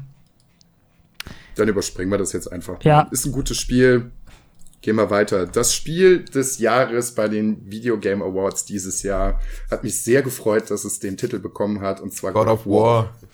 Also das ist echt, das ist echt heftig, was sie da gemacht haben dass sie das Setting, also ich war am Anfang sehr skeptisch, ob das mit dem Setting funktioniert. Sie haben das Gameplay nochmal grundlegend verändert, aber so das Storytelling, die Musik, wie sie das alles machen, das ist unfassbar. Ja. Mehr, mehr, kann man, hey, Alter, mehr kannst du dazu nicht sagen. God of War ist so ein Spiel, das habe ich leider viel zu spät in diesem Jahr gespielt, weil äh, ich weiß gar nicht mehr warum, aber kam, ich kam einfach nicht dazu. Aber ich bin froh darum, dass ich das nicht gemacht habe, weil dann konnte ich das auf meinem neuen 4K-Fernseher spielen und in dem 4K-Modus ist dieses Spiel wirklich verfickt atemberaubend. Also, wow, einfach nur wow. Also, was die PS4 da rausgezaubert hat, das war schon heftig. Ja, ich habe es auf der normalen PS4 gezockt und es sah schon unglaublich aus. Also, ich glaube, in der Pro sieht es noch um eine Ecke besser aus. Nee, und das, das Geile ist, du kriegst ja auch in der Pro die Möglichkeit runter zu skalieren auf äh, 1920 mhm. und dafür dann 60 mhm. FPS zu bekommen und das ist dann erst ja. richtig fett. Also dann fühlen ja, sich die Kämpfe noch mal richtig fett an. Also springen wir ja. ja. Äh, God of War auch äh, lange Zeit überlegt, ob das nicht mein Spiel des Jahres wird, aber äh, dann am Ende ja, Story ist okay, aber hat mich jetzt nicht so abgeholt wie andere Sachen in diesem Jahr. Da gab es leider geileres für mich. Kann ich mich an, nur so anschließen. Dark Souls, äh, Dark Souls Remastered im Mai. Ja, auch eine sichere Bank. Mhm. Also das, das Einzige, was ich ja. von Dark Souls Remastered äh, in meinem Haus stehen habe, ist der äh, Solar, äh, Solar sei ich schon, der äh, Solar Amiibo, den es dazu gab, ja. der auch direkt ausverkauft war. Mhm. Äh, der ist sehr schick, weil, keine Ahnung, Dark Souls Remastered wird sich vermutlich genauso spielen wie Dark Souls, nur halt mit mehr, mehr Frames. Weil das Eben, und es gab, gab einen Switch-Ableger, dass man es dann auch unterwegs spielen kann. Das ist geil. Ja, vor allen Dingen von Frames kann dieses Spiel aber auch nur profitieren. Ja, das ist äh, sehr richtig. Also es hatte ja sehr, ja. sehr, sehr große Probleme in diversen Orten. Also gerade wenn ich an Blighttown oder sowas zurückdenke. Boah. Ja. Dann Detroit Become Human habe ich nicht gespielt. Das neue Spiel von und mit David Cage. Ich habe es auch nicht gespielt, aber äh, ich kenne es auf jeden Fall. Ja, ich habe es nicht gespielt, äh, aber primär, weil ich David Cage so ein bisschen nicht, nicht mehr so mag. Weil? Äh, weil ich finde, dass sein. Ja. Das Ding ist, David Cage hat für mich ein gutes, ein okayes und ansonsten eigentlich kaum gute Spiele gemacht. Und für mich ist das gute Spiel Heavy Rain, das okaye Spiel ist Fahrenheit und der Rest ist eher so. Äh. Also der hat ja dieses Nomad Souls, äh, Nomad Soul gemacht und dann Beyond Two Souls gemacht. Und das waren beide Spiele, die man vielleicht nicht hätte machen müssen. Und ich war nach Heavy Rain, glaube ich, vielleicht ein bisschen zu sehr gehypt, was seine Sachen anging. Aber ich, ich hatte so extrem das Gefühl, dass er sich bei Beyond Two Souls übernommen hat mit vielerlei Dingen. Ich, ich hatte immer so das Gefühl, dass er versucht, irgendwie sein Storytelling noch komplexer zu machen, als es eigentlich ist und so ein bisschen Inception-mäßig fast schon arbeiten möchte, um dich ja zu verwirren, ja irgendwie zu triggern. Aber das hat nicht so wirklich gezogen. Und von dem, was ich jetzt über Detroit Become Human gelesen habe, war das da nicht anders. Und es ist ja sehr gemischt aufgenommen worden. Also es glaube ich so im Schnitt hat es auf Metacritic 7. Also 70 Prozent, wenn mich nicht alles täuscht. Lass mich mal kurz schauen. Äh, was sagt der Metacritic? Metacritic sagt, dass die Webseite sehr langsam lädt. Ja, Metacritic sagt 78. Ja, also ich meine, ist jetzt bei weitem kein schlechtes Spiel. Mein Gott, aber, also so keine schlechte Wertung, so rum. Aber ich, ich persönlich kann einfach mit der Erzählstruktur von David Cage, glaube ich, einfach nichts mehr anfangen. Ja, das Prinzip hat sich langsam ein bisschen ausgenudelt. Ja, bei Heavy Rain war das halt damals krass. Weil das war. Ja, klar, das, das war super krass, aber, ne? Das ist halt einfach. Aber weißt du, Heavy Rain war ja auch keine, also so komplexe Story. Das ist ja so ein bisschen das Ding. Es, es war schon ein bisschen vertrackt und, aber es hat noch klare Linien gehabt. Und bei Beyond Two Souls hatte ich häufig das so, so das Gefühl, dass ich nicht mehr verstehe, was das Spiel eigentlich von mir will. Ja. Das ist Ja. so wie Serien, die zu viele Handlungsstränge gleichzeitig haben, dass du einfach keine Ahnung mehr hast, wer jetzt was macht. Ja, und quasi, das gehört ja auch quasi zum Prinzip des Spiels dazu, dass du die Sachen dann halt einfach mehrmals noch nachspielen kannst, dass sich das in diesen Entscheidungsbaum aufgedröselt hat. Und das ist halt quasi eigentlich, finde ich, schon ein schlechtes Zeichen für so ein Spiel. Ja. Dass du mehrmals die Möglichkeit hast, das dann durchzuspielen, um zu gucken, wie entscheide ich mich hier, wie entscheide ich mich da. Erzählt doch einfach eine, eine vernünftige Story, anstatt das in tausende Handlungsstränge irgendwie aufzuspalten. Also ich meine, es kann funktionieren, wenn du die Stränge wieder zusammenführst. Aber wenn du das halt nicht Ja. schaffst, dann ist es halt scheiße. Ja, Aber Mann, So. Heavy Rain bräuchte echt ein, ein Re-Release. Fällt mir gerade so auf. das stimmt. Das nochmal mit fetter Grafik wäre cool. Was anscheinend nicht so cool gewesen ist und dass ich auch große Hoffnung gesetzt habe, war Vampire von äh, den Not. Machern von Life, von Don't Not, von den Machern von Life is Strange. Ist wohl nicht so ganz aufgegangen, der Plan. Äh, ja. Ich, ich weiß auch nicht, woran es lag. Also ich äh, hatte, war da tatsächlich etwas. Ähm, ich, ich hatte das Spiel auf meiner Wunschliste in Steam, tatsächlich. Ich setze sehr wenige Sachen auf meine Wunschliste in Steam. Aber Vampire war eins dieser Spiele, äh, das ich draufgepackt hatte.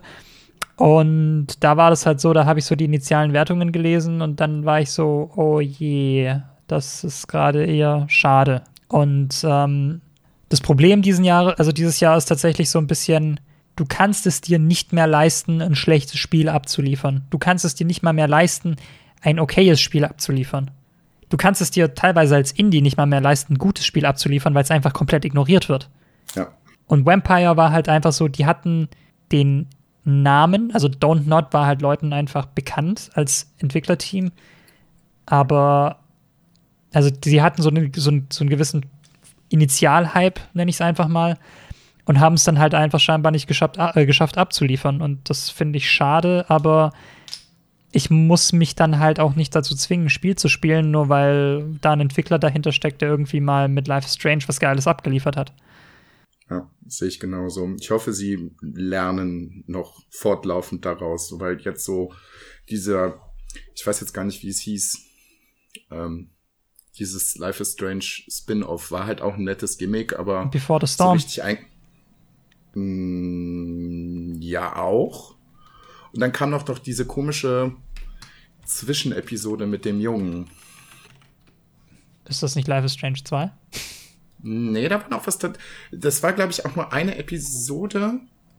Aber wie heißt denn das jetzt? Ich komme gerade nicht drauf. Es war auf jeden Fall auch gratis. Ah, ähm. Oh, ich weiß, was du meinst. Äh, wie, Ja. wie, wie, Gott, wie hieß denn das nochmal? Das hatte so einen ganz dummen Namen. Ähm, Irgendwas mit Fantastic, glaube ich, aber ich bin mir nicht sicher. war es nicht Hm. die, die Adventures of Captain Spirit oder so? Ja, genau. Ja, genau. Ja, Mit diesem. war, glaube ich, auch so ein, so ein ganz nettes äh, Giveaway, aber irgendwie so krass eingeschlagen ist es halt auch ja, nicht. mit diesem kleinen Jungen, der irgendwie einen Superhelden erfindet, um so Ja, mit dem ja. Tod seiner Mutter Ja. zurechtzukommen. Ja, Ja, ich erinnere mich dran. Ja, das, das kam irgendwie äh, im Sommer. Das wurde, glaube ich, Ja. als Demo für Life is Strange 2 veröffentlicht, wenn mich nicht alles täuscht. Na, ich glaube, das war auch während der E3, glaube ich. Irgendwo haben sie es angekündigt, haben gesagt, so, ihr Komm, jetzt runterladen. Komm, wir sind, doch, wir sind doch professionelle Podcaster, da kann man mal genau das tun, was alle tun, nämlich ins Internet gehen. Ähm, was, was sagt denn das Internet? The Awesome Adventures of Captain Spirit heißt das Spiel. Wurde 25. Juni 2018 als Demo zu Life is Strange 2 veröffentlicht. Genau. Mhm. Liegt bei mir auch noch auf Halde. Ja, Li- Life is Strange 2 tatsächlich auch sowas, was mich gar nicht anmacht. Ich kann dir nicht mal sagen, warum. Also es ist nicht so, dass ich mir denke, oh nein, das ist jetzt so scheiße. Oder ich habe Life is Strange 1 geliebt, aber beim Zweier denke ich mir so, äh, Hm, Ich glaube, es ist halt einfach dieses Ding. Sie haben mit dem ersten einen richtigen Glücksgriff gemacht. Sie haben den richtigen Nerv getroffen und wollten jetzt in zu kurzer Zeit zu viel danach hinterherhauen. Das wirkt so ein bisschen lieblos, finde ich. Hätten sie sich mal so zwei, drei Jahre Zeit genommen, hätten gesagt, so, guck mal hier, Life is Strange 2, bitteschön. Dafür, Nicht passiert. dafür Ja. äh, kam auch noch was viel Besseres im Monat raus. Alex, Mario erzähl. Tennis. Aces. Fehlt mir leider auch noch. ja, ähm, hat auch Vor- und Nachteile. also Die Leute, die Leute haben sich über diesen fehlenden Turniermodus beschwert. ich, ich, ich habe ja tatsächlich, also der GameCube ist, glaube ich, langfristig gesehen meine absolute Lieblingskonsole. Und ich glaube, ich habe an keiner Konsole so viel meiner Lebenszeit verschwendet, wie am, oder was heißt verschwendet? Gelebt, wie am GameCube. ähm, aber Mario Tennis Aces hatte nichts von dem Mario Tennis, was es auf dem GameCube gab. Und es baut zwar darauf auf, aber es fühlt sich nicht mehr so richtig an. Und dass du da diese, also was mich auch ziemlich abgefuckt hat, muss ich dir sagen, war diese, ähm, diese Special-Mechanik. Weil du hast deine Specials viel zu häufig. Du kannst viel zu häufig Specials reinknallen. Das stimmt. Die sind viel zu, viel zu krass. Also der Gegner, wenn du halt ein Special hast, kriegst du halt einen Punkt. Punkt. Also so im 2 gegen 2 kommt das schon sehr häufig vor. Also ich fand, also ich habe ja, äh, als ich das, ich weiß nicht, wie es mittlerweile ist, aber als ich das zu Beginn gespielt hatte, war das auch im Singleplayer einfach viel zu krass. Und da dachte ich mir Hm. schon so, okay, das ist gerade ein bisschen äh.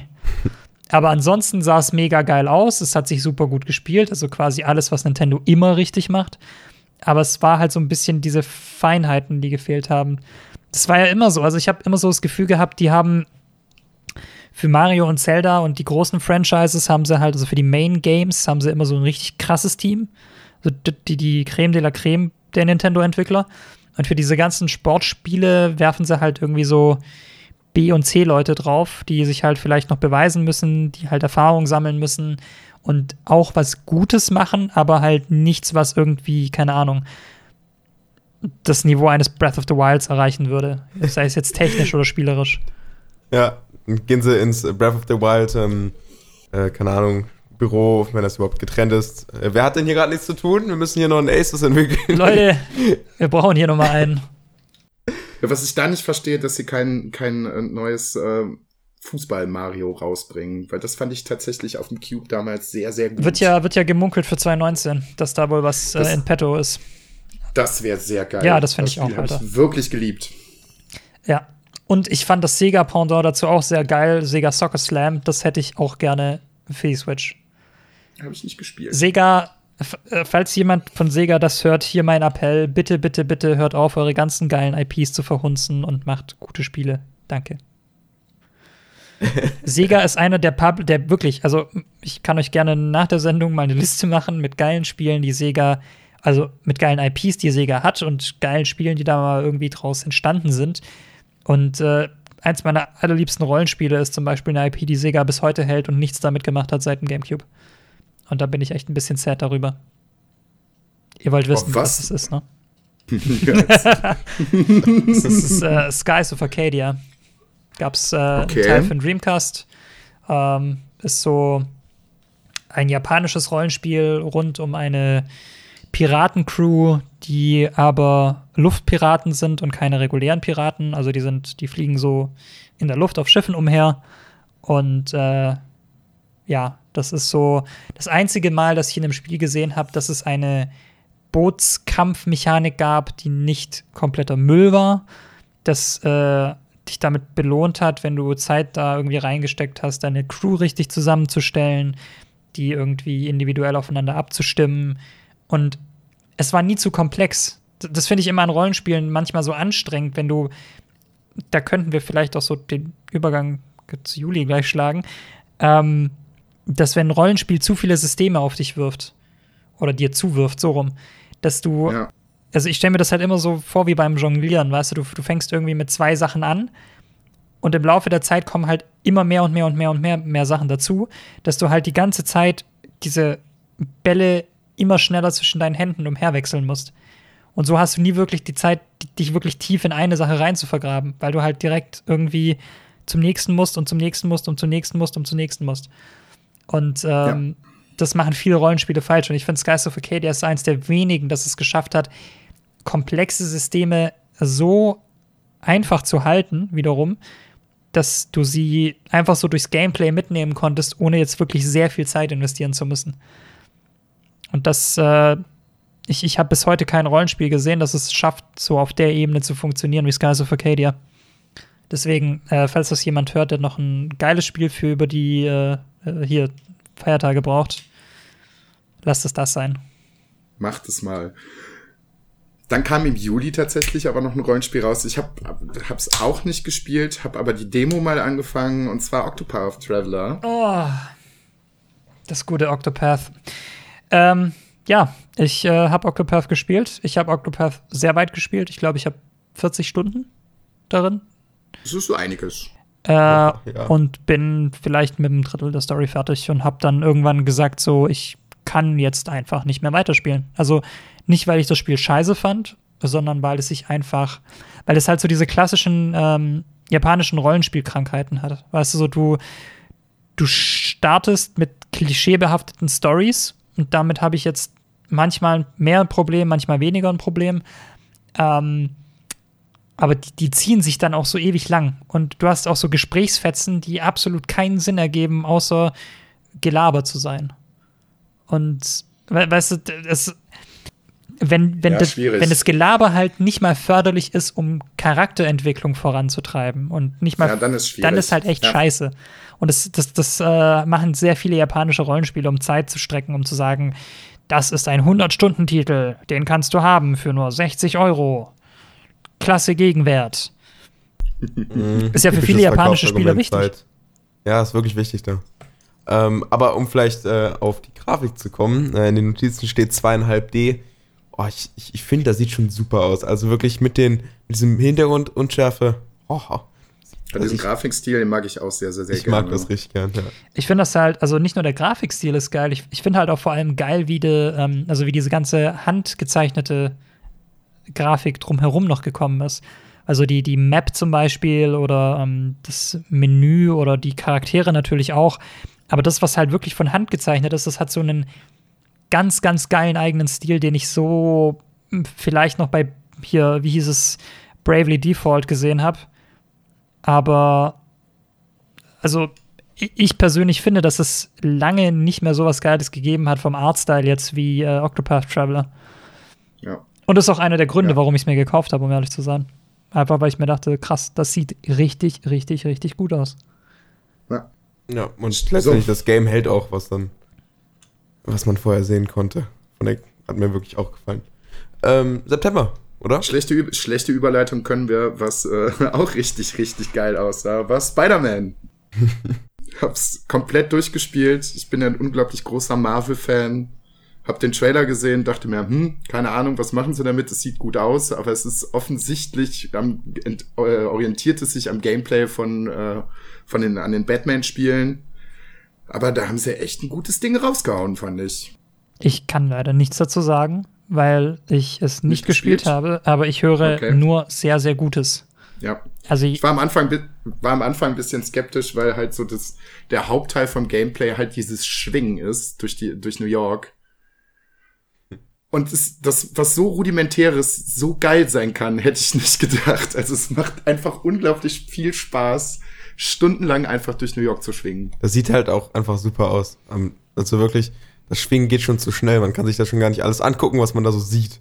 Ja. Echt super. Was ein bisschen schade ist, dass die Open World halt ziemlich groß ist. Aber sobald man halt irgendwie auf dem Boden landet und ein bisschen rumläuft, sieht man schon so, na gut, gefüllt haben sie es nicht wirklich. Es sind halt viele Passanten unterwegs, aber da gibt's halt sehr wenig Interaktionsmöglichkeiten. Das hätten sie eventuell noch eine Ecke geiler machen können, aber ansonsten ein ziemlich gelungenes Spiel. Was wohl auch gelungen sein muss, ist äh, Shadow of the Tomb Raider, was rausgekommen ist. Habe ich leider nicht gespielt. Die ersten zwei Teile fand ich grandios. Im letzten Teil haben sie jetzt wohl auch nicht viel am Gameplay geändert. Ich kann leider auch nichts zur Story sagen. Absol ja, ab, absolut nicht. nicht meine Spielerei bin ich äh, okay. nicht so der. Also, ich meine, vielleicht liegt es auch daran, dass ich mit einem N64 oder allgemein mit Nintendo aufgewachsen bin. Aber äh, Lara Croft und allgemein Tomb Raider bedeutet mir gar nichts. Also, das ist für mich einfach, ich weiß, dass da manche Menschen ähm, super viele Emotionen für hegen und das alles super toll finden. Aber mir bedeutet das alles irgendwie nichts. Deswegen ignoriere ich eigentlich jedes einzelne Tomb Raider-Game. Was aber ziemlich krass ist, weil ich kenne die Verkaufszahlen von dem Spiel. Und ähm, Shadow of the Tomb Raider hat sich echt extrem gut verkauft. Was man nicht gedacht hätte. Ja, zumal es halt in dieselbe Release-Zeit wie Spider-Man gefallen ist, ne? Ja. Aber scheinbar ist das halt wirklich eins äh, dieser Spiele, das, äh, ja, einfach, es, es verkauft sich richtig gut. Ohne dass ich es verstehen kann. Aber ich, ich habe neulich auch irgendwie von, vom Deutschen Spieleverband eine Presse-E-Mail bekommen, wo drin stand, dass äh, Mario Party jetzt mit einem Platin Sales Award ausgezeichnet wird, weil das irgendwie in Deutschland über 250.000 Mal verkauft wurde, wo ich mir auch so denke, okay. Ja, kann man machen. Und das ist, ich finde, das ist immer so ein ganz geiler Reality-Check, weil du dann einfach so merkst, wie weit du eigentlich davon entfernt bist, zu verstehen, wie Leute Spiele kaufen. Weil das hätte ich ja. wirklich niemals gerechnet. Pokémon war irgendwie mit einem Gold Award ausgezeichnet und äh, hatte ungefähr genauso viele Sales wie äh, Donkey Kong Island Tropical Freeze, wo ich mir auch so dachte, was? Das hat echt einen Platin Award bekommen, das ist aber. Das ist echt. So. Es sind, es sind halt ja die ganzen Casual-Spieler, ne? So Mario Party zieht halt immer noch unglaublich viele Leute, die, glaube ich, auch sonst recht wenig mit, mit Videospielen an sich zu tun haben. Ja, dasselbe dachte weißt ich halt über Pokémon. Aber scheinbar verkauft es gerade mal so viele Spiele wie äh, äh, so viele die, so viele Einheiten wie äh, jetzt hier ein Tropical Freeze, was eins der schwersten Jump'n'Runs ist, das jemals von Nintendo gemacht wurde. Aber ist wohl ja, aber so. wenn man, wenn man vielleicht auch irgendwas spielen möchte, wenn, wenn man besucht hat und ähm, dann ist natürlich so ein Partyspiel mit Minispielen einfach Perfekt. richtig. Ja. Mario Party geht halt immer. Ja. Okay. Hm, über Life is Strange haben wir eben schon gesprochen, das überspringen wir jetzt einfach mal. Mhm. Der Oktober fing mit Forza Horizon 4 an. Irgendwelche Meinung dazu? Mir wurde gesagt, es ist sehr toll und ich, äh, ich, ich grüße an dieser Stelle Kuro.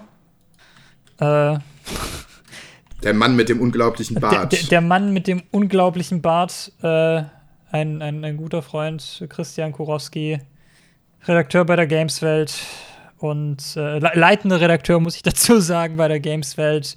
Und äh, der fand das ganz toll und äh, ich, ich schätze seine Meinung sehr und ich schätze seinen Enthusiasmus gegenüber Dingen sehr und deswegen glaube ich, dass Forza Horizon 4 ein grandioses Game ist. Das ist alles, was ich also, dazu sagen kann. Gleiche Informationen habe ich auch von meiner äh, Rennspielquelle bekommen. ja, wir haben bei uns auf dem Sofa Samurais Discord auch einen Rennspielexperten und er liebt Forza abgöttisch und er hat so viele Stunden in Forsa versenkt. Und er, er, meinte, er meinte auch irgendwie so, es ist äh, in 4K eins der atemberaubendsten Spiele, die er gespielt hat. Und das glaube ich ihm sofort. Ja, es ist auch so. Ich habe so auf der Xbox, auf der normalen One S gespielt und es sieht da schon fantastisch aus. Aber ich glaube in 4K mit äh, einer Xbox One X. Ui. Also was da äh, geboten wird, ist echt heftig. Was eventuell auch hecht, heftig ist, Mega Man 11. Ich habe es nicht gespielt. Mm. Ich habe mitbekommen, dass es rausgekommen ist, aber. Hm. Ich, ähm, ich, ich sag's ja mal so. Ich, ähm, ich habe ja auch eine Review zu Mega Man 11 gemacht. Ich bin ein riesiger Mega Man-Fan. Und ja, ich, hatte, ich hatte große, große, große, große Angst, weil Mega Man ja seit dem zehnten Teil, und der kam 2010, glaube ich, raus, oder 2011 sogar, keinen neuen, ähm, also kein, kein, äh, kein Core-Game bekommen hat, also kein richtiges Mega Man mit nur einer Zahl, sondern immer ja. irgendwelche komischen Spin-offs, die äh, eher ja, schlechter als recht waren.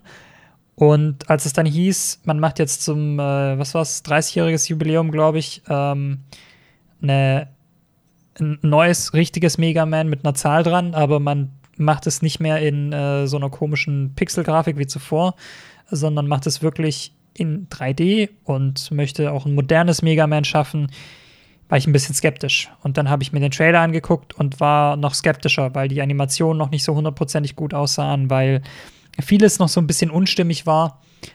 Und dann, als ich es bekommen habe, war ich so, okay, geil. Das ist genau das, was ich mir erhofft hatte. Nicht mehr und nicht weniger. Es ist ein Mega Man, wie ein Mega Man sein sollte. Es ist schwer, es haut dir auf die Fresse. Es ähm, hat einen ziemlich geilen Soundtrack, wie ich finde. Und es steuert sich super, super gut. Und all das, was damals im Trailer noch so ein bisschen komisch aussah, haben sie ausgemerzt bekommen. Und äh, ich war sehr glücklich darüber. Es ist ähm, es ist für Einsteiger auch ein bisschen leichter gemacht worden. Also du hast jetzt viele Funktionen, die dir ähm, das Leben als Neuling erleichtern. Aber insgesamt war ich dann doch sehr zufrieden damit. Also es ist echt, es ist halt immer so ein bisschen komisch, wenn du halt, wenn dein Herz halt so an der Sache hängt und an, an so einer Spielereihe, dann ist es immer schwer, wenn du mit solchen Neuerungen irgendwie umgehen lernen ja, musst. Und ähm, ja, aber bei Mega Man 11 hatte ich da also im Nachhinein zum Glück einfach, also die haben da alles richtig gemacht. Punkt. Tolles Spiel, sollte man gespielt haben, macht Spaß. Ob es das, das beste so das Mega Man ist, ähm, weiß ich nicht, aber es ist auf jeden Fall ein sehr gutes. Okay, also das ist ja wohl so das beste Kompliment, was ich von so einem alteingesessenen Mega Man-Fan kriegen können. ja, es ist also wirklich, es gibt Mega Man-Teile, die sind halt einfach nicht so gut wie andere. Einfach weil du merkst, dass beim Level-Design vielleicht so ein bisschen die Ideen ausgegangen sind. Und was Mega Man halt immer so großartig gemacht hat, war einfach, dass das siehst du halt in Mega Man 2 ganz besonders hart, dass das Leveldesign halt so gemacht ist, dass du sagen kannst, okay, du leitest den Spieler ein, gibst ihm eine relativ einfache Herausforderung. Und was dann halt passiert, ist, dass man quasi ähm, Bildschirm für Bildschirm, weil Mega Man war ja immer in so Bildschirme aufgeteilt, dass du quasi den Bildschirm weitergescrollt bekommen hast, entweder in die horizontale Richtung oder in die vertikale Richtung. Und ähm, dass man da halt auf dieser Sache, die man dir am Anfang gezeigt hat, aufgebaut hat. Und dann hat man aus einer einfachen Challenge eine ein bisschen schwierigere Challenge gemacht und eine schwierigere Challenge, bis es dann wirklich ekelhaft schwer wurde. Und dann quasi ein neues Konzept beziehungsweise eine neue Mechanik vorgestellt wurde. Und Mega Man 11 ist das in Reinform. Und äh, was Mega Man 11 aber viel besser macht, ist, dass es diese ganzen Herausforderungen, die dir nach und nach beigebracht werden, einfach miteinander vermischt und ähm, halt Dinge ein bisschen komplexer macht und dadurch ein bisschen besser macht als viele Mega Man-Teile zuvor. Aber es, es, ich meine, es hat auch seine Schwächen. So ist es nicht. Es ist zu Recht, ich kann schon mal so viel sagen, es ist aus vielen Gründen, und das obwohl ich ein großer Mega Man-Fan bin, nicht in meiner Top 10 gelandet. Mhm. Mhm. Ja, okay, das ist nochmal aussagekräftiger. Es ist, es ist ein gutes Spiel, aber es hat, es hat auch seine Schwächen. Und eine der größten Schwächen ist halt, dass es Mega Man ist. So dumm das auch klingt. Aber das Ding ist, das, das, das Spieljahr 2018 war einfach so competitive wie kein Jahr zuvor, glaube ich. Also, das ist einfach krass, was dieses Jahr alles rauskam. das Problem ist halt einfach, wenn ich ein Mega Man spielen will, das ein gutes Mega Man ist, dann spiele ich halt Mega Man 2. Ja, also da kann ich noch mitsprechen, so gerade bei den, bei den ganz alten Dingern. Weißt du, und Mega, ja. also Mega Man 11 ist halt einfach Mega Man. Es hat sich halt nicht weiterentwickelt. Für die Leute, denen das reicht und die sich denken, boah, ich möchte es einfach in hübscherer Grafik haben, cool. Das ist das perfekte Spiel für dich. Für jemanden, der sich denkt, hm, man könnte vielleicht mal ein bisschen was an der Formel weiterentwickeln, Fehlanzeige. Aber ey, ich verstehe es auch. Die sind halt, also Capcom ist da einfach auf Nummer sicher gegangen nach so vielen Jahren Mega Man-Abstinenz, wo du halt auch nicht wirklich weißt, wissen die Leute überhaupt noch, wer das sein soll? Oder denken ja, sie sich, boah, das ist der eine blaue Typ aus Smash? Also. Gehen Sie mal lieber auf die sichere ja. Bank. Ja, Finde ich aber gut. Weil hoffentlich gibt es jetzt dann wieder mehr Mega Man-Games. Vor allem die Battle Network-Teile will ich haben. Weil die waren richtig sexy. Was eventuell auch sexy war, war Assassin's Creed Odyssey, aber springen wir da einfach mal ist Assassin's Creed, ist in Griechenland, ist anscheinend mehr Dialogoptionen, riesengroßes Spiel, muss man auch wieder 1000 Stunden Zeit für Ja, ich, also ich habe es bis zu einem gewissen Punkt gespielt, wo ich gemerkt habe, ich habe diese 1000 Stunden nicht. Aber ich fand es ja. bis dahin gut. Also ich bin eigentlich richtiger Assassin's Creed Hater gewesen die letzten Jahre. Also eigentlich durchgehend seit dem zweiten Teil fällt mir gerade auf. Aber und das finde ich persönlich wirklich zu Recht. Aber Odyssey kann man nix sagen. Das ist eigentlich wirklich ein gutes Spiel meiner Meinung nach kein Top-10-Material, weil es halt zu viel dieser klassischen Ubisoft-Formel hat, mit, du einfach an der Architektur der Welt merkst, dass da Ubisoft-Designer dran sitzen. Weil die haben halt so dieses klassische Ja, hier ist eine Stadt, diese Stadt ist ein Hub. Dort findest du alle Quests, dort findest du alle Händler. Jetzt kannst du dorthin reisen oder dorthin reisen. Dort ist dann das nächste Hub. Und, und so weiter ja. und so fort. Und das findet sich halt in nahezu jedem Ubisoft-Game wieder. Ja, das stimmt wohl. Dann kam im, im, Oktober noch Super Mario Party, da haben wir eben da auch kurz ja, drüber gesprochen. Geredet, ist halt, halt auch einfach eine sichere Bank. Ist genauso ja. wie immer. Minispiele haben sie super gemacht. Kann man immer mal wieder wegzocken, wenn man Freunde dabei hat. Und auch wenn man sie nicht dabei hat. Gegen Computer geht's auch ganz gut. Und Call of Duty. Call of Duty Black Ops, ja, das große Ding, dass es diesmal keine Singleplayer-Kampagne hatte und Battle Royale-Modus, wie gefühlt das jeder Shooter gut. dieses Jahr. Ja, aber hm, Ey, ich, ich bin eigentlich großer Call of Duty auch Hater. Auch seit dem zweiten Teil fand ich jedes Call of Duty eigentlich scheiße. Aber. Seit dem zweiten Teil ähm, in Titel ausgesprochen? Ja, ja, also seit Call of Duty 2. Also seitdem. Ach so, okay. Und ähm, ich hatte sehr viel Spaß mit Black Ops 4. Also insbesondere mit Blackout tatsächlich. Das war wirklich. Also, wenn ich Battle Royale spielen möchte, dann so. Es ist schnell, es ist sehr gut gebalanced. Es hat, es macht sehr viel besser, also sehr viele Dinge besser als äh, Fortnite oder PUBG. Und allgemein glaube ich, dass sie da schon aufs richtige Pferd gesetzt haben mit dem Ding. Ja, da hatte ich mich damals auch sehr drauf gefreut, als es angekündigt wurde und hatte auch gehofft, hm, jetzt endlich mal ein richtig großes Ding, was auch, ne, die wissen, wie man Shooter macht. Ähm, und ich habe wirklich gehofft, dass es was Gutes wird und na, es ist auch was Gutes geworden.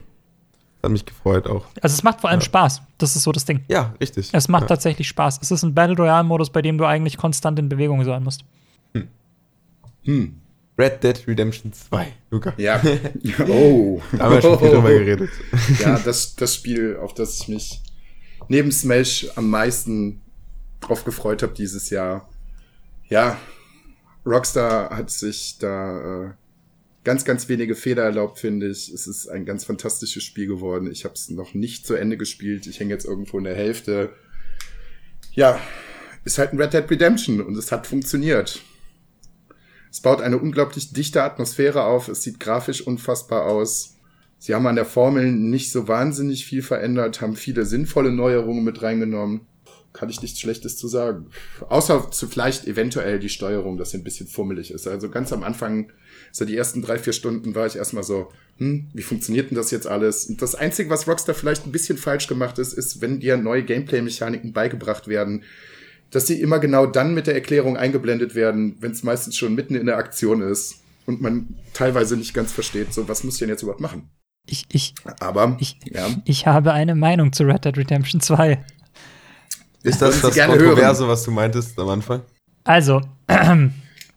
Jetzt bin ich gespannt. Oh also Red Dead ist für mich ähm, vom, vom, von der Erzählstruktur her, von der Art und Weise, wie Story in diesem Spiel erzählt wird, vermutlich ungeschlagen.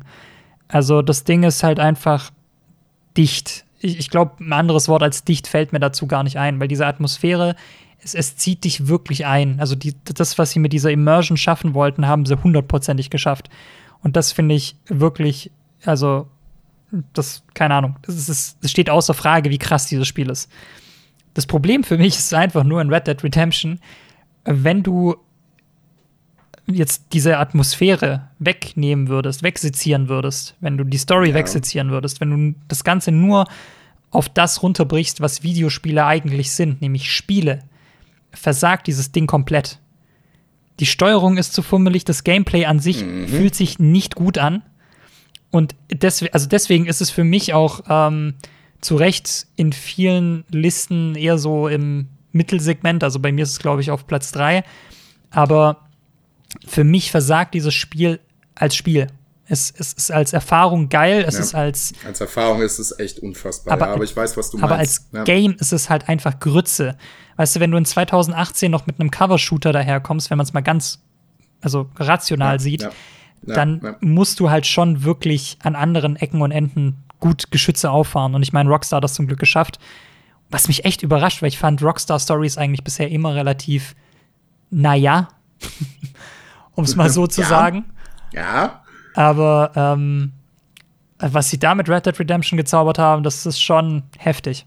Also wirklich, Hut ab. Aber wie gesagt, als Spiel eher so mhm. nix.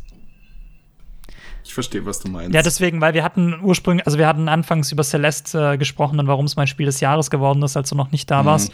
Ähm, da habe ich halt einfach gemeint, weil es halt einfach dieses komplette Package ist. Gameplay geil, Story geil, Präsentation geil, Grafik geil. Und Red Dead Redemption scheitert für mich halt einfach bei diesen Gameplay-Aspekten. Also das ist halt so das Einzige, was ich dem Spiel ankreide. Und für mich ist es dann halt immer schwer, weil ich mich, weil ich dann merke, dass ich mich durch Spiele zwingen muss weil diese Spiele sich dann nicht nach einem Spiel anfühlen, sondern irgendwie nach einem interaktiven Film, beziehungsweise für mich dann eigentlich fast schon nach Arbeit. Und das nervt mich dann immer so ein bisschen. Ja, da haben sie gerade noch so die Kurve gekriegt. Ich verstehe, was du meinst, aber es ist noch nicht, finde ich, so, dass es wirklich zu anstrengend wird, dass das Spiel zu viel Arbeit wird. Es kratzt ganz knapp, ganz knapp so an dieser Kurve zum richtig nervig werden, aber na, kriegen so gerade hin. Ja, weißt du, und das ist halt das, was ich meine. Also, das ist äh, gut für die Immersion, klar. Aber es ist halt einfach so von Spieler zu Spieler unterschiedlich. Also bei uns, äh, also bei meinen Freunden herrschte auch so die Meinung von, ich kann es nicht spielen, weil es mir zu lange dauert. Bis hin zu, ey, ja. ich würde am liebsten fünf Stunden lang von A nach B reiten müssen, weil mir das einfach gefällt. Ja. Und ja, ich, ich bin jemand, der eigentlich irgendwo dazwischen ist, aber ja, am Ende des Tages, also ich habe es auch noch nicht durch, klar, aber am Ende des Tages denke ich mir halt auch so, hey, hast du wirklich die Zeit, zehn Sekunden lang Arthur dabei zuzusehen, wie er irgendwie einen Hirsch aufschneidet? ja, das sind auch so noch so. Warum, warum gibt's das noch? Warum gibt's das in, in, in Far Cry und in, na, ja. Warum kann man nicht einfach zack und weg und das würde so viel Zeit sparen? Das ist für die Immersion vielleicht wichtig, aber. Mh. Hm. Ja, aber das ist halt so das Ding und ich glaube, Rockstar da einfach versucht an jeder Ecke, wo es nur ging, ähm, ja, die Immersion halt hochzufahren. Ist halt so. Kann man mögen, kann man nicht mögen, aber ist tatsächlich ein großartiges Game. Was wohl nicht so großartig gewesen ist, was ich auch ganz komisch fand bei der Ankündigung auf der E3, The Quiet Man ist wohl rausgekommen. Hab mir gedacht, war gut, das ist vielleicht ein ganz, äh, ganz interessanter Ansatz, muss ein ganz grauenvolles Spiel sein. Also, ich, ich, ich, ich finde den Titel sehr passend, weil ich äh, habe auch absolut nichts von diesem Spiel mitbekommen. Also, das könnte die leiseste Ankündigung des Jahres gewesen sein. Aber ich habe von The Quiet Man tatsächlich irgendwie gar nichts gehört auch. Also ganz seltsam. Hab die Ankündigung nur auf der E3 mitbekommen, dachte mir, okay, gut, das könnte ganz okay sein. Oh, Aber wow. es ist anscheinend ein Brawler mit, mit Zwischensequenzen und es muss alles ganz, ganz schrecklich sein. Ich, ich sehe gerade die, äh, die Steam-Reviews. Das scheint wirklich sehr schlecht zu sein. Na. Wow. Hitman 2 überspringen wir auch mal. Die haben keine Episodenstruktur mehr, sonst ist da alles beim alten geblieben. Ja, aber das ist mega geil, Alter. Hitman 2 ist äh, Platz 2 meiner Jahrescharts. Ist es so? Das ist so. Hitman 2 ist eins der besten okay, Spiele des gut. Jahres. Ja, aber überspringen wir das mal, ne? ja, überspringen wir es besser mal nicht. Ich, also, ich habe es nicht gespielt. Ich war immer ein großer Fan der Hitman-Teile, aber ich habe jetzt auch das, das äh, quasi das Reboot äh, mit der letzten Staffel nicht gespielt. Also ich habe das, ich habe das nicht gespielt, weil ich dachte mir, Hitman, also dieses Reboot von IO Interactive, sieht geil aus. Äh, die Leute, die da irgendwie ein bisschen was in Interviews erzählt haben, klangen auch so, als ob sie gute Ideen haben. Ähm, aber mich hat halt diese Episodenstruktur abgefuckt, weil mich fuckt. Genau das hätte ich jetzt auch gesagt. Ich hasse Episoden in Spielen. Auch. Wenn, dann will ich ein ganzes Spiel haben. Bei Life is Strange hat es funktioniert, bei allen anderen lasst es doch besser bleiben, bitte. Amen. Ähm, nee, aber Hitman 2 ist ein ganz, ganz großartiges Spiel, weil ähm, das habe ich auch erstmal gebraucht. Also, ich habe Hitman erstmal durch, also Hitman 2 erstmal durchgespielt wie ein normales Spiel. Also, du hast fünf Missionen und du spielst diese fünf Missionen durch und denkst dir, okay, okay cool, das war jetzt so die Main Story und äh, damit habe ich das Spiel abgeschlossen. Aber das ist halt bei Hitman, oder also bei Hitman 1 auch, aber Hitman 2 kompletter Quark. Weil ich habe mich schon während des Ganzen gefragt, warum sind diese Level eigentlich so unendlich groß und so unendlich gut designt. Und das. Weil du unendlich viele Möglichkeiten hast. Richtig, aber vor allem, weil du auch mehrere Missionen hast. Also es ist nicht nur so, dass es äh, so dieses Main-Ding ist, wo du einfach nur ein Ziel hast, sondern du hast auch so Story-Missions, wo du quasi ähm, mehr über die allgemeine Geschichte von Hitman 2 erfahren kannst. Also, was, was du zum Beispiel erfährst ähm, innerhalb deines ersten Durchlaufs, wenn du jetzt nicht so diese Story-Missions machst, sondern einfach nur so diese Main, nennen wir es einfach Main Quest, ähm, ist nur ein Bruchteil dessen, was das Ganze ausmacht. Also, du, du kannst das Spiel spielen und es verstehen, ohne diese Mission nochmal zu wiederholen. Aber es wird auch im Spiel nochmal ausdrücklich darauf hingewiesen, dass Hitman 2 so konzipiert ist, dass du jede Mission mehrmals spielen musst, um wirklich zu erfassen, was da eigentlich gerade passiert. Und die Story ist auch super geil, Präsentation ist super geil, Voice Acting ist super geil. Äh, wirklich eins der besten Spiele des Jahres. Lief komplett unterm Radar, habe ich das Gefühl. Also ich glaube, es wissen nicht genug Leute, wie gut Hitman 2 geworden ist. Hm. Aber definitiv top. Vielleicht wissen es dann jetzt ein paar mehr. Hoffentlich. Ich würde es mir dann auch vielleicht noch mal dran schaffen. Dann kam Spyro Remastered. Hm, nochmal so der letzte Schwung der Remastered-Reihe dieses Jahr. Kann ich aber nichts zu sagen. Sah gut aus. Sie haben grafisch da, glaube ich, einiges rausgeholt. Am Gameplay aber auch nichts geändert. Ja, hm. Ich glaube, für Fans ganz cool, aber mehr kann ich da leider nicht zu sagen. Ich äh, leider auch nicht, weil äh, mir Spyro genauso wie Lara Croft leider irgendwie am Arsch vorbeigeht. Was mir dann dieses Jahr nicht am Arsch vorbeigegangen ist, aber ich äh, blende dieses Spiel sehr gerne aus und äh, in meinem Kopf existiert dieses Spiel auch überhaupt gar nicht. Fallout 76. Ich glaube, so einer der größten Fails dieses Jahres. Und ich weiß wirklich nicht, was Bethesda sich dabei gedacht hat. Es hätte so schön Geld. sein können. Geld. Es hätte, ja, es hätte so schön sein können, aber, hm. Also am Anfang war ja irgendwie die große Debatte, dass es ein äh, Multiplayer-Spiel wird, dass man mit einem Vierer-Squad durch eine neue Welt läuft, die viermal so groß ist wie bei Fallout 4. Hat mich schon ein bisschen stutzig gemacht, dieser Multiplayer-Aspekt hätte so schön sein können. Aber es ist halt schon immer schwierig, wenn sie sagen, ja, es ist viermal so groß, man muss so eine Welt halt auch füllen können. Und das haben sie nicht getan. Fängt mit dem Aspekt schon an, dass es keine NPCs gibt. Was ich nicht verstehen kann. Ja. Dass die ganze Story, dass die ganze Story nur über irgendwelche Terminals und Briefe und Roboter erzählt wird. Schwierig. Und dann kommen noch die ganzen Bugs dazu, die direkt am Anfang äh, so gewesen sind. Ich glaube, der Day One Patch war, glaube ich, größer als das gesamte Spiel. ja, ich glaube, 56 Gigabyte oder so, ne? Ja, 56 Gigabyte war nur der Patch und ich glaube, das Spiel ist, glaube ich, 40 Gigabyte groß oder sowas. Einfach nur geil. Es ja, tatsächlich, also da muss man vielleicht ein bisschen noch was Positives sagen mit den Patches, warum die immer so groß sind. Die Assets werden meistens zusammen paketiert quasi, sodass wenn man da was ändern will, oft ganz, ganz große Patches direkt machen muss, auch wenn man ähm, also wenn, wenn man quasi hier und da immer was ändert und dann da noch ein bisschen was, vor allem wenn sowieso noch viel zu ändern ist, dann ist ein Patch quasi das ganze Game. Also so funktionieren die Engines hauptsächlich, um die Assets zu schützen. also da, daran kann man vor allen Dingen sehen, dass im ganzen Spiel eigentlich überall was geändert wurde. Immer überall. Ja, aber es, es, hat mir dieses Jahr einfach komplett das Herz äh, gebrochen, weil äh, wenn ich Fanboy von einer, einer Videospielreihe bin, dann ist es wirklich das Fallout-Universum. Ich habe so viele hunderte Stunden in den Spielen verbracht. Und ich bin echt froh, dass ich mir das nicht gekauft habe, weil man hat schon gesehen, wie das bei den Spielern ankommt.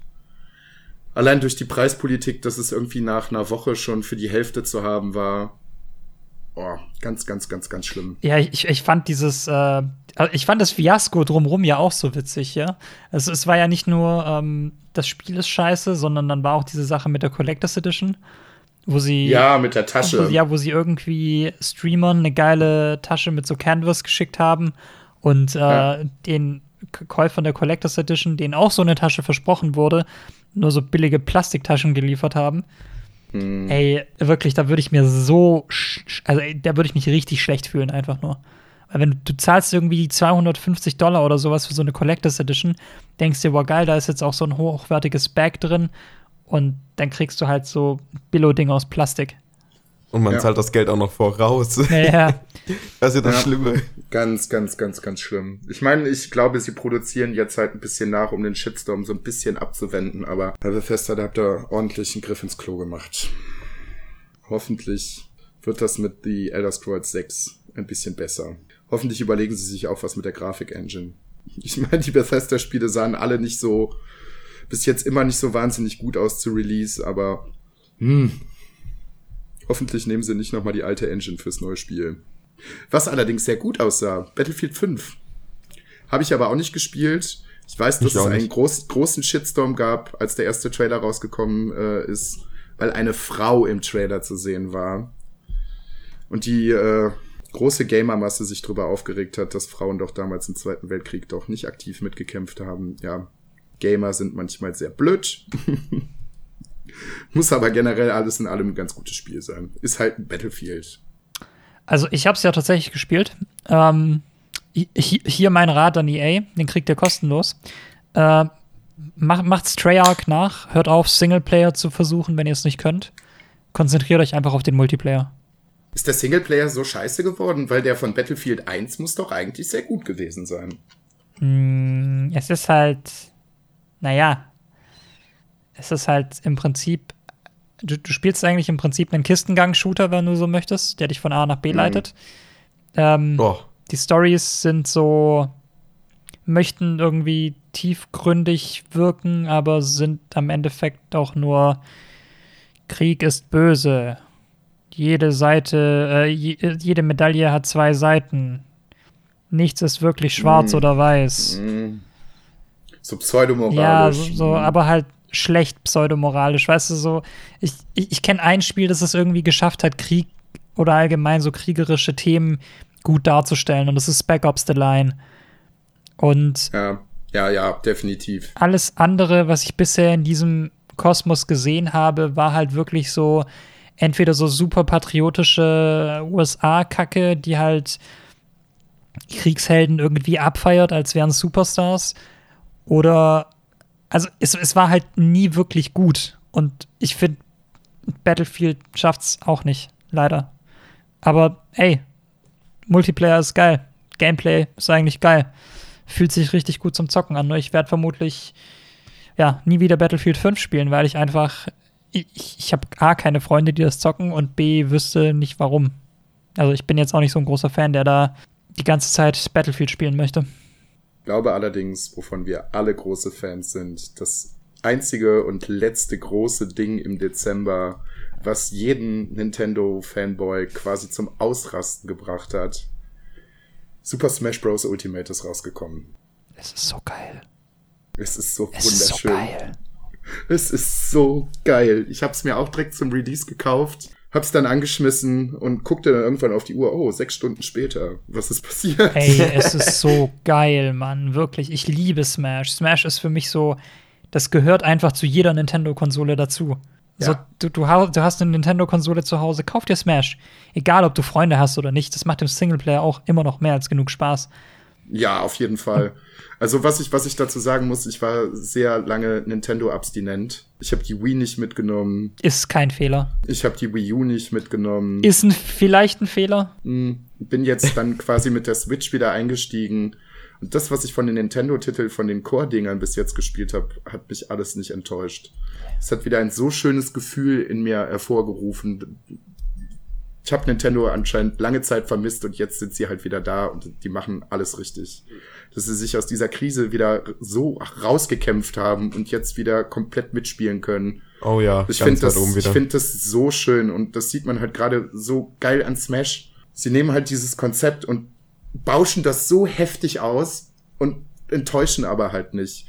Es ist, was ich, ich fand es ein bisschen schwierig und schade, dieses riesengroße Ding auf der E3 da hatte ich mir ein bisschen mehr erhofft, wo einfach die, die Pressekonferenz, glaube ich, eine halbe Stunde nur um Smash ging. Fand ich halt auf der einen Seite cool, auf der anderen Seite schade, dass sie nicht noch andere Spiele gezeigt haben. Und war dann ein bisschen skeptisch und habe mir gedacht, ja, wenn sie das jetzt alles schon so raushauen, wird das Spiel geil.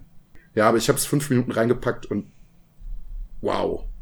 Wow, was da alles los ist. Also das kann man wirklich jedem, der irgendwie was mit, mit äh, Prügelspielen zu tun hat und jeder, der was mit Nintendo zu tun hat, sofort in die Hand drücken und sagen, let's go.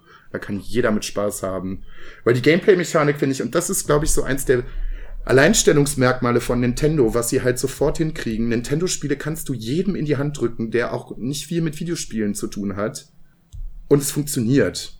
So, die Gameplay-Mechanik ist da vordergründig unglaublich einfach. Hier hast du deine Angriffe, da kannst du blocken, bla bla bla blub. Aber es ist halt auch ein unfassbar tiefgründiges Spiel und bis man irgendwie die Kampfmechanik komplett verstanden hat und das wirklich meistert, das dauert wirklich lange, wenn man jetzt nicht so unglaublich viel Smash gespielt hat. Ja. Und was ich, was, was, äh, was du sagtest, dass da der GameCube deine Lieblingskonsole ist. Ich könnte mir einen Arsch beißen, dass ich mir nicht die, äh, die Ultimate oder die Collectors Edition, ich weiß jetzt nicht, wie sie es betitelt haben, Limited Edition. gekauft habe. Die Limited Edition mit dem GameCube-Controller und dem äh, diesem äh, Adapter. Mit diesem Adapter. Ich habe mir das Spiel so gekauft und dachte mir so, nee, auf dem normalen Switch-Controller, das funktioniert nicht so gut. Und ich hatte diesen GameCube-Controller in der Hand und das war direkt so ein Gefühl wie nach Hause kommen. Ja. Und ich glaube, das ist auch der einzige Controller, mit dem man Smash wirklich richtig gut spielen kann.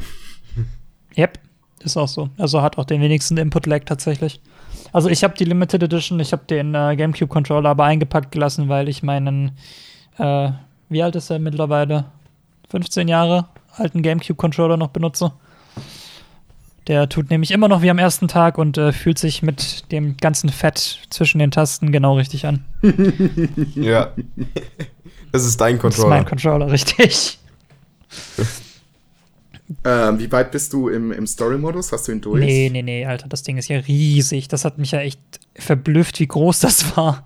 Wie, wie weit bist du? Äh, ich, ich weiß, also ich weiß gar nicht, wie weit ich da bin. Ich habe, glaube ich, 14, 15 Kämpfer jetzt oder 16. Also okay. ein paar Reihen sind es mittlerweile. Ähm, ich meine, ich, ich, Du bist aber noch nicht bis zum Endgegner nee, gekommen. Nee, nee. Okay. Aber für mich ist das Freischalten von den Figuren auch nicht so wichtig, weil ich bin. Äh nein, nein, darum geht's gar nicht. Aber ich finde diesen, diesen Story-Modus schon sehr fantastisch. Das macht sehr, sehr viel Spaß. Aber ich möchte halt nicht spoilern. Gut. Ich sag nur mal so, es ist verdammt groß. Ja, das. Da es ist verdammt groß. Das dachte ich mir fast schon, dass es verdammt groß ist. Aber sie haben auch so, so geile Details mit reingebracht. Ich weiß gar nicht, welcher Modus das ist. Ich glaube, dieser klassische, wo du diese große die, diese große Bildtafel hast, wo du deine, deine Levels einstellen ah, ja, ja. kannst von Stufe, genau, wenn du das durch hast, ich saß jetzt am Wochenende hier mit zwei Kumpels, die es dann halt zusammengespielt haben mhm. und dann hast du diesen Modus durch, weil du kämpfst, glaube ich, über diese fünf Stufen mhm. und dann kommen die Credits und du musst gegen die Credits kämpfen. Ach so, ja, das, das, also musst du die Credits abschießen oder gegen sie kämpfen? Du musst die Credits abschießen. Ja, ja, das war im ersten Smash Bros. auch schon so, also im N64 das hatte ich gar nicht mehr auf dem Schirm. Das fand ich eine so geile Idee. Ja, ja das ist schon seit dem ersten drin. Richtig nice einfach nur. Ja, da hat Nintendo diesmal ordentlich abgeliefert. Das heißt diesmal das ganze Jahr lang. Ja, ich bin halt mal gespannt. Jetzt geht's halt darauf, läuft drauf hinaus, alle Kämpfer freizuschalten. Ich weiß nicht, ich habe jetzt, glaube ich, 50 Stück oder so. Da hast du aber, da hast du aber was vor dir. Ja, ich habe auf jeden Fall noch was vor mir, das stimmt. Da fehlen noch ein paar. Und dann geht's eigentlich ans Trainieren und dann äh, endlich mal gegeneinander spielen. Weil das ist ja eigentlich das Geile, du schaltest frei und dann fängt das Spiel ja quasi eigentlich erst richtig an. Finde ich zumindest. Weil dann geht's ja eigentlich erst los, die Kämpfer zu meistern und auszuprobieren. Ja. Also ich habe irg irgendwo mal eine, eine, eine Dingens äh, mitbekommen. Ich habe mir irgendeine Review an, angeguckt, wenn du jeden Kämpfer ausprobierst und eine Viertelstunde spielst, bist du, glaube ich, fast 20 Stunden dran, einfach nur um auszuprobieren. Krass. Was schon absoluter Wahnsinn ist. Das ist heftig, Alter. Boah, ein, ein, ein äh, würdiges Spiel für den Abschluss Def des Jahres. Definitiv. Ja. Und es geht ja quasi nächstes Jahr auch direkt so weiter. Ja. Was ist denn das Spiel, auf das du dich nächstes Jahr, sagen wir mal so in den ersten drei Monaten am meisten freust? Was dann jetzt so kommt. Mhm. So ein kleiner, so ein ganz kleiner Ausblick auf das Spielejahr 2019. Hm. Das ist eine sehr gute Frage. Worauf, worauf freue ich mich 2019? Ich bin gerade noch so ein bisschen am Durchgehen. Was, was erscheint denn 2019 in den ersten drei Monaten? Ähm, also auf Oft jeden Fall. Ja auch die Sachen, die auf jeden Fall Kingdom Hearts ja? 3 kommt. Da freue ich mich drauf. Da bin ich sehr mhm. interessant, wie das wird ähm, Metro Exodus kommt. Das wird ein Spiel sein, das vermutlich sehr vielen Leuten am Arsch vorbeigehen wird, aber es wird wie jedes Mal eines der krassesten Spiele des Jahres sein, das niemand beachtet. Das glaube ich nicht. Was? Dass es krass sein wird? Also, dass es krass sein wird, aber ich glaube nicht, dass es nicht beachtet wird. Äh, also, jedes Metro, das bisher rausgekommen ist, hat halt unter PC-Spielern so eine Fanbase und abseits davon findet es nicht statt. Metro 2033, Metro Last Light, alles fantastische Spiele, die in keiner besten Liste eines Jahres erschienen sind. Ich glaube, jetzt gerade unter den PC-Spielern ist es, glaube ich, State of the Art, um auszuprobieren, wie weit man mit der Grafik gehen kann. Ja, da bin ich. Und einfach mal, einfach mal neue Grafikkarten auszuprobieren, um zu gucken, was geht. Ja. Es sieht ja unfassbar aus. Ja, ja, aber das, ähm, also Metro-Spiele sahen immer unfassbar aus. Das ist ja auch so ein Ding. Die haben ja schon von Anfang an ihre eigene Engine geschrieben und hatten von Anfang an einen ziemlich genauen Plan, was sie da technisch machen wollen. Ähm, aber es ist halt auch vom Gameplay einfach überkrass. Also es war schon immer eine saugute Reihe. Ja. Und äh, die leider nie, also die, die hat ihre Fans, aber die ist jetzt keine Ahnung.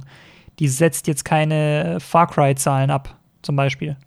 Obwohl es das bessere Spieler ist, wenn man es mal ganz ja, genau dafür ist, dafür ist es zu nischig, ja. Das ist es halt.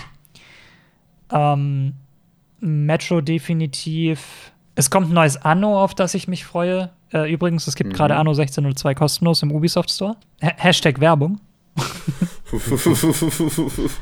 ähm, ansonsten noch drei Spiele, die mir einfallen. Und das war's dann, glaube ich. Wargroove für die Switch, was eins der Spiele ist, auf die ich mich tatsächlich auf der Switch am meisten freue, ähm, ist quasi ein, ein, ein, ein, ein, ein spiritueller Nachfolger, wie man so schön sagt, von Advance Wars.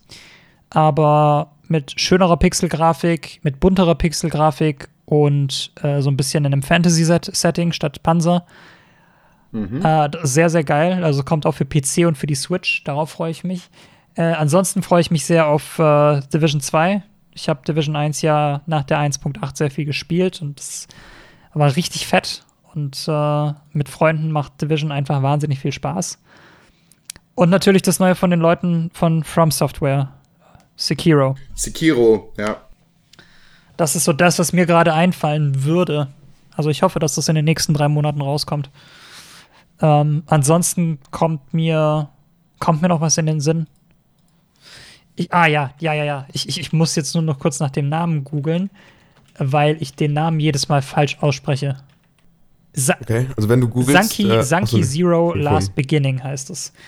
Das ist äh, von Spike Chunsoft, den Leuten, die so fantastische Spiele wie äh, Danganronpa in diese Welt gebracht haben oder die komplette Zero Escape-Reihe. Ähm, ich liebe diese Spiele und Zanki Zero ist ein Projekt der Leute von Danganronpa in Zusammenarbeit mit den Leuten von Zero Escape und liest sich wie, also es liest sich auf dem Papier wie ein Traumspiel für mich. Ähm, ich, ich weiß nicht, habt ihr die Games schon mal gespielt so? Nee. Es sind halt Nein. so ähm, Visual Novel Spiele ähm, mit den, äh, halt so alles natürlich starkes Anime-Setting, ähm, bei dem du, also in Danganronpa zum Beispiel, wirst du halt, also wachst quasi als, als, als Schüler einer fiktiven Elite-Uni in Japan auf ähm, und bist irgendwie gefangen innerhalb dieser Universität mit 15 anderen. Und äh, wirst halt so ein bisschen, ja, Saw möchte ich da gar nicht heranziehen, weil das ist irgendwie, ich, ich fand den Vergleich schon immer ziemlich dämlich. Aber du wirst quasi von, von dem Mastermind äh, der ganzen Situation dazu gezwungen, ein äh, relativ tödliches Spiel zu spielen, bei dem du halt quasi die Option hast, äh, entweder deine Klassenkameraden zu töten oder nach einer bestimmten Zeit eben selbst drauf zu gehen. Und die einzige Möglichkeit, da rauszukommen, ist, indem du jemanden tötest, ähm, dich einem sehr interessanten, einer sehr interessanten Mechanik äh, stellst, die so ein Class Trial ist, also so, so, so eine, ja, so, so eine Gerichtsverhandlung sozusagen, bei der quasi jeder gegen jeden spielt, jeder gegen jeden aussagt und man gemeinsam versuchen muss, den Mörder innerhalb der eigenen Reihen zu finden. Und ähm, ja, du musst quasi jemanden umbringen, dieses Class Trial überleben und dann bist du frei. Und das ist halt, das ist halt ziemlich geil, weil es ähm, sehr, sehr, sehr, sehr, sehr, sehr intelligent geschrieben ist. Und weil es, ähm, ich weiß nicht, ob ihr das, äh, ob ihr Prisoner's Dilemma kennt als Konzept, also das Gefangenendilemma. Natürlich. Und Mhm. ähm, das ist natürlich ein riesiges Ding in dem Game. Also, dass du halt nicht weißt, wem du vertrauen darfst, wem du nicht vertrauen darfst. Und das ist wirklich, es, es gibt wenige Spiele, die nur als Visual Novel so gut funktionieren, wie es Danganronpa tut. Wie heißt das nochmal? Das Da- spricht mich echt an. Da, dann Danganronpa. Ich äh, hab's gerade mal Dankeschön, ich hab's bekommen. genau. Und Für was für, Plattform, für, für was für Plattform kommt's raus? Äh, Danganronpa ist mittlerweile erhältlich für Steam, PS4 und PS Vita. Ich habe damals die ersten zwei für PS Vita gespielt und habe mir die Collection jetzt nochmal für Steam gekauft und den Dreier dann für ähm, die PS4. Und äh, Zero Escape ist halt quasi von einem anderen Team ähm, von Spike Chunsoft, also ich weiß gar nicht mehr, wie das Team hieß, aber Zero Escape ist im Prinzip eine so ein bisschen ähnlich wie Danganronpa, also auch tödliches Spiel, bla bla bla, aber du musst niemanden umbringen, sondern du musst quasi deinen Weg aus äh, Escape Rooms rausfinden. Und das ist sehr, sehr schwer, dieses Spiel. Ich äh, würde lügen, wenn ich sagen würde, dass ich es ohne Guide durchgespielt habe. Klingt auf jeden Fall sehr, sehr interessant. Habe ich überhaupt nicht auf dem Schirm gehabt bis Ja, jetzt. und äh, Zenki Zero Last Beginning ist quasi ein Rollenspiel äh, der beiden Macher von Danganronpa und Zero Escape, die sich danach lustigerweise ähm, zusammengeschlossen haben, um ein eigenes Studio zu eröffnen, mit dem sie jetzt weiter solche Spiele machen werden. Ja, und vor allen Dingen wegen solchen Spielen ähm, würde ich jetzt sogar sagen, für 2019 ähm, gucke ich auf eine Zukunft äh, hin von Indie-Spielen, die oder generell solchen Spielen, die halt nicht unbedingt so jeder kennt oder nicht so erwartet sind und halt einfach rauskommen und auf einmal, auf einmal einfach super sind. Ja. Das ist so das, worauf ich mich dann Das, wie immer freue. das ist ja, das ist ja schon dieses Jahr so krass passiert, Alter. Ey, Ja, und das soll nicht aufhören. was, wie viele Indie-Spiele dieses Jahr rausgekommen sind, die einfach Das wieder keinen Schwanz gejuckt haben, aber so geil waren. Das ist unfassbar. Was da alles, also wie gesagt, das Jahr war generell unglaublich. Also, Alex, auf was freust du dich denn am meisten nächstes Jahr? genau das, was ich gerade gesagt habe. All das, worauf ich oder was ich nicht planen kann. Ich habe noch eine Sache. Es kommt ja noch ähm, jetzt im Januar, Ende Januar, Res das Remake zu Resident Evil 2 und das ist das, was ich so im ersten Quartal am sehnlichsten erwarte. ich glaube, da hat, da haben sie alles richtig gemacht. Sie haben ja irgendwie die Grafik-Engine vom, vom 7 da genommen, haben das Gameplay vom, äh, von Resident Evil 4 genommen und das einfach nochmal ordentlich durch den Fleischwurf gedreht. Dass es jetzt nicht ein komplettes 1 zu 1 Remake vom zweiten Teil ist und ich glaube, das wird mich sehr lange fesseln. Nächsten Monat. Deswegen hoffe ich, dass ich mit Smash noch irgendwie durchkomme, da noch ein paar gute Stunden drin verbringe, vielleicht zwischendurch noch mal ein bisschen Red Dead Redemption spiele und dann werde ich diesem Spiel, glaube ich, hoffnungslos ergeben sein. Ich, ich, ich bin gerade die ganze Zeit am überlegen, wie dieses eine Spiel hieß, das ich meine. Es gab ein Spiel, das von, von den, also von Chucklefish released wurde, die den Leuten, ähm, die auch äh, Gott, wie hieß es denn? Ich habe gerade einen richtigen Hänger, ey. Ähm, ja. Ein Spiel, das war. Ah, St ich Idiot, ey. Stardew Valley. Äh, ja. Und die haben, also die haben auch ein Spiel gepublished, das hieß Time Spinner. Ja. Und ihr müsst euch einfach nur mal angucken, wie dieses Spiel aussieht. Und okay. es ist, es, es spielt sich auch gut. Es ist nicht mal ein schlechtes Spiel. Es spielt sich tatsächlich wahnsinnig gut. Aber es hatte wirklich so wenig Publicity, dass äh, nichts daraus geworden ist. Das ist schade. Das ist immer sehr, sehr schade. Ich, ich kann es euch gerade mal schicken, damit ihr sehen könnt, was ich da meine. Es ist wirklich. Ja, diese Situation gab es aber auch wirklich jetzt recht häufig. Es ist aber ey, wirklich, Timespinner sieht so krass aus, Mann, dass mir echt die Worte fehlen. Also die Ästhetik ist einfach. Ja. Ich guck mal rein. Krass. Das sieht echt fantastisch aus. Das ist halt so Das sieht, boah, das ist halt pure Liebe. Also das, wow. Das sieht halt einfach aus wie so eine Mischung aus alten PS1 äh, Castlevania Shadow of the Night Grafiken. Ja, ja, ja, ja, ja. Gemischt mit irgendwas Neuem, Fragezeichen. Und das hat, das fand quasi nirgends statt. Es ist.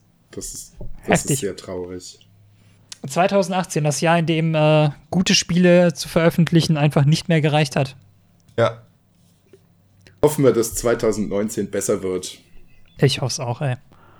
Aber ich würde ganz ehrlich sagen, wir haben als Videospielfans noch nie so eine gute Zeit gehabt wie in den letzten paar Jahren.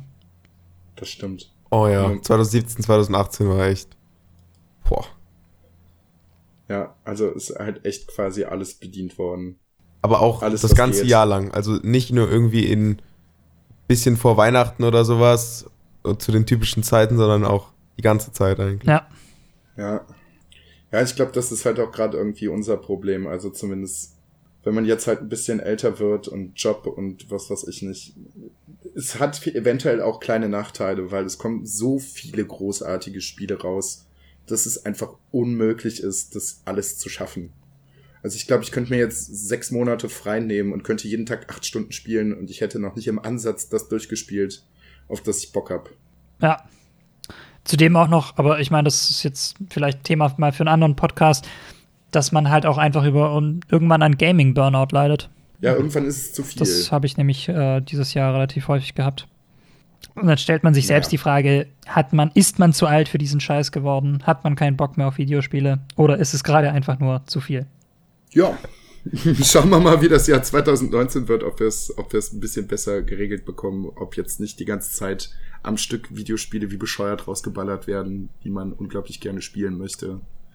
Wir werden es sehen. Dujan, es war mir ein inneres Blumenpflücken, dass du da, da gewesen bist und dir so viel Zeit für uns Na genommen klar, hast. das uns war mir auch eine Freude. Uns winzig Oh ja. kleinen Spaten-Podcast finde ich echt sehr, sehr, sehr, sehr, sehr gut. Also vielen, vielen, vielen Dank dafür und gerne wieder, Auf jeden Fall. wenn sich irgendwann die, wenn sich die Möglichkeit nochmal ergibt. Nee, klar. Ich meine, also spätestens wiederholen wir das nächstes Jahr 2019 nochmal. Aber ansonsten kann Ja. ich auch gerne mal so vorbeigucken, Oh, Das- wenn das Thema Das passt. wäre Richtig sehr, sehr schön. Ja, das wäre sehr, sehr schön. oh ja, das war wirklich, also das war ein auch, auch sehr detailreich. der, Sp- der Rückblick. Ja. Aber das, das macht ja Okay. solche Rückblicke auch irgendwie ein bisschen aus, ne? Dass man sich mal die Zeit nimmt, zwischen den Jahren über Dinge zu reden, die einem viel bedeuten. Und in meinem Fall sind es eben Videospiele. Ja. ja, also dass es bei uns jetzt so viel Raum eingenommen hat. Ich meine, wir reden zwischendurch immer wieder über Videospiele, mal länger, mal kürzer.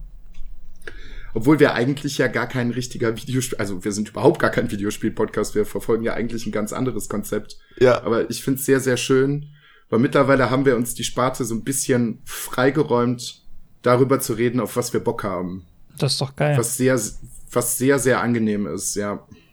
Weil jetzt ist es im Moment gerade so, wir sind halt wirklich noch so ein ganz kleines Ding, aber wir haben halt die Freiheit, uns in ganz, ganz vielen Sachen auszuprobieren. Und ja, ich glaube, dass das heute sehr gut gelungen ist. Es ist, glaube ich, eine sehr, sehr gute Folge geworden. Ich freue mich tierisch. Ja, ich, ich, ich freue mich dabei gewesen sein zu dürfen.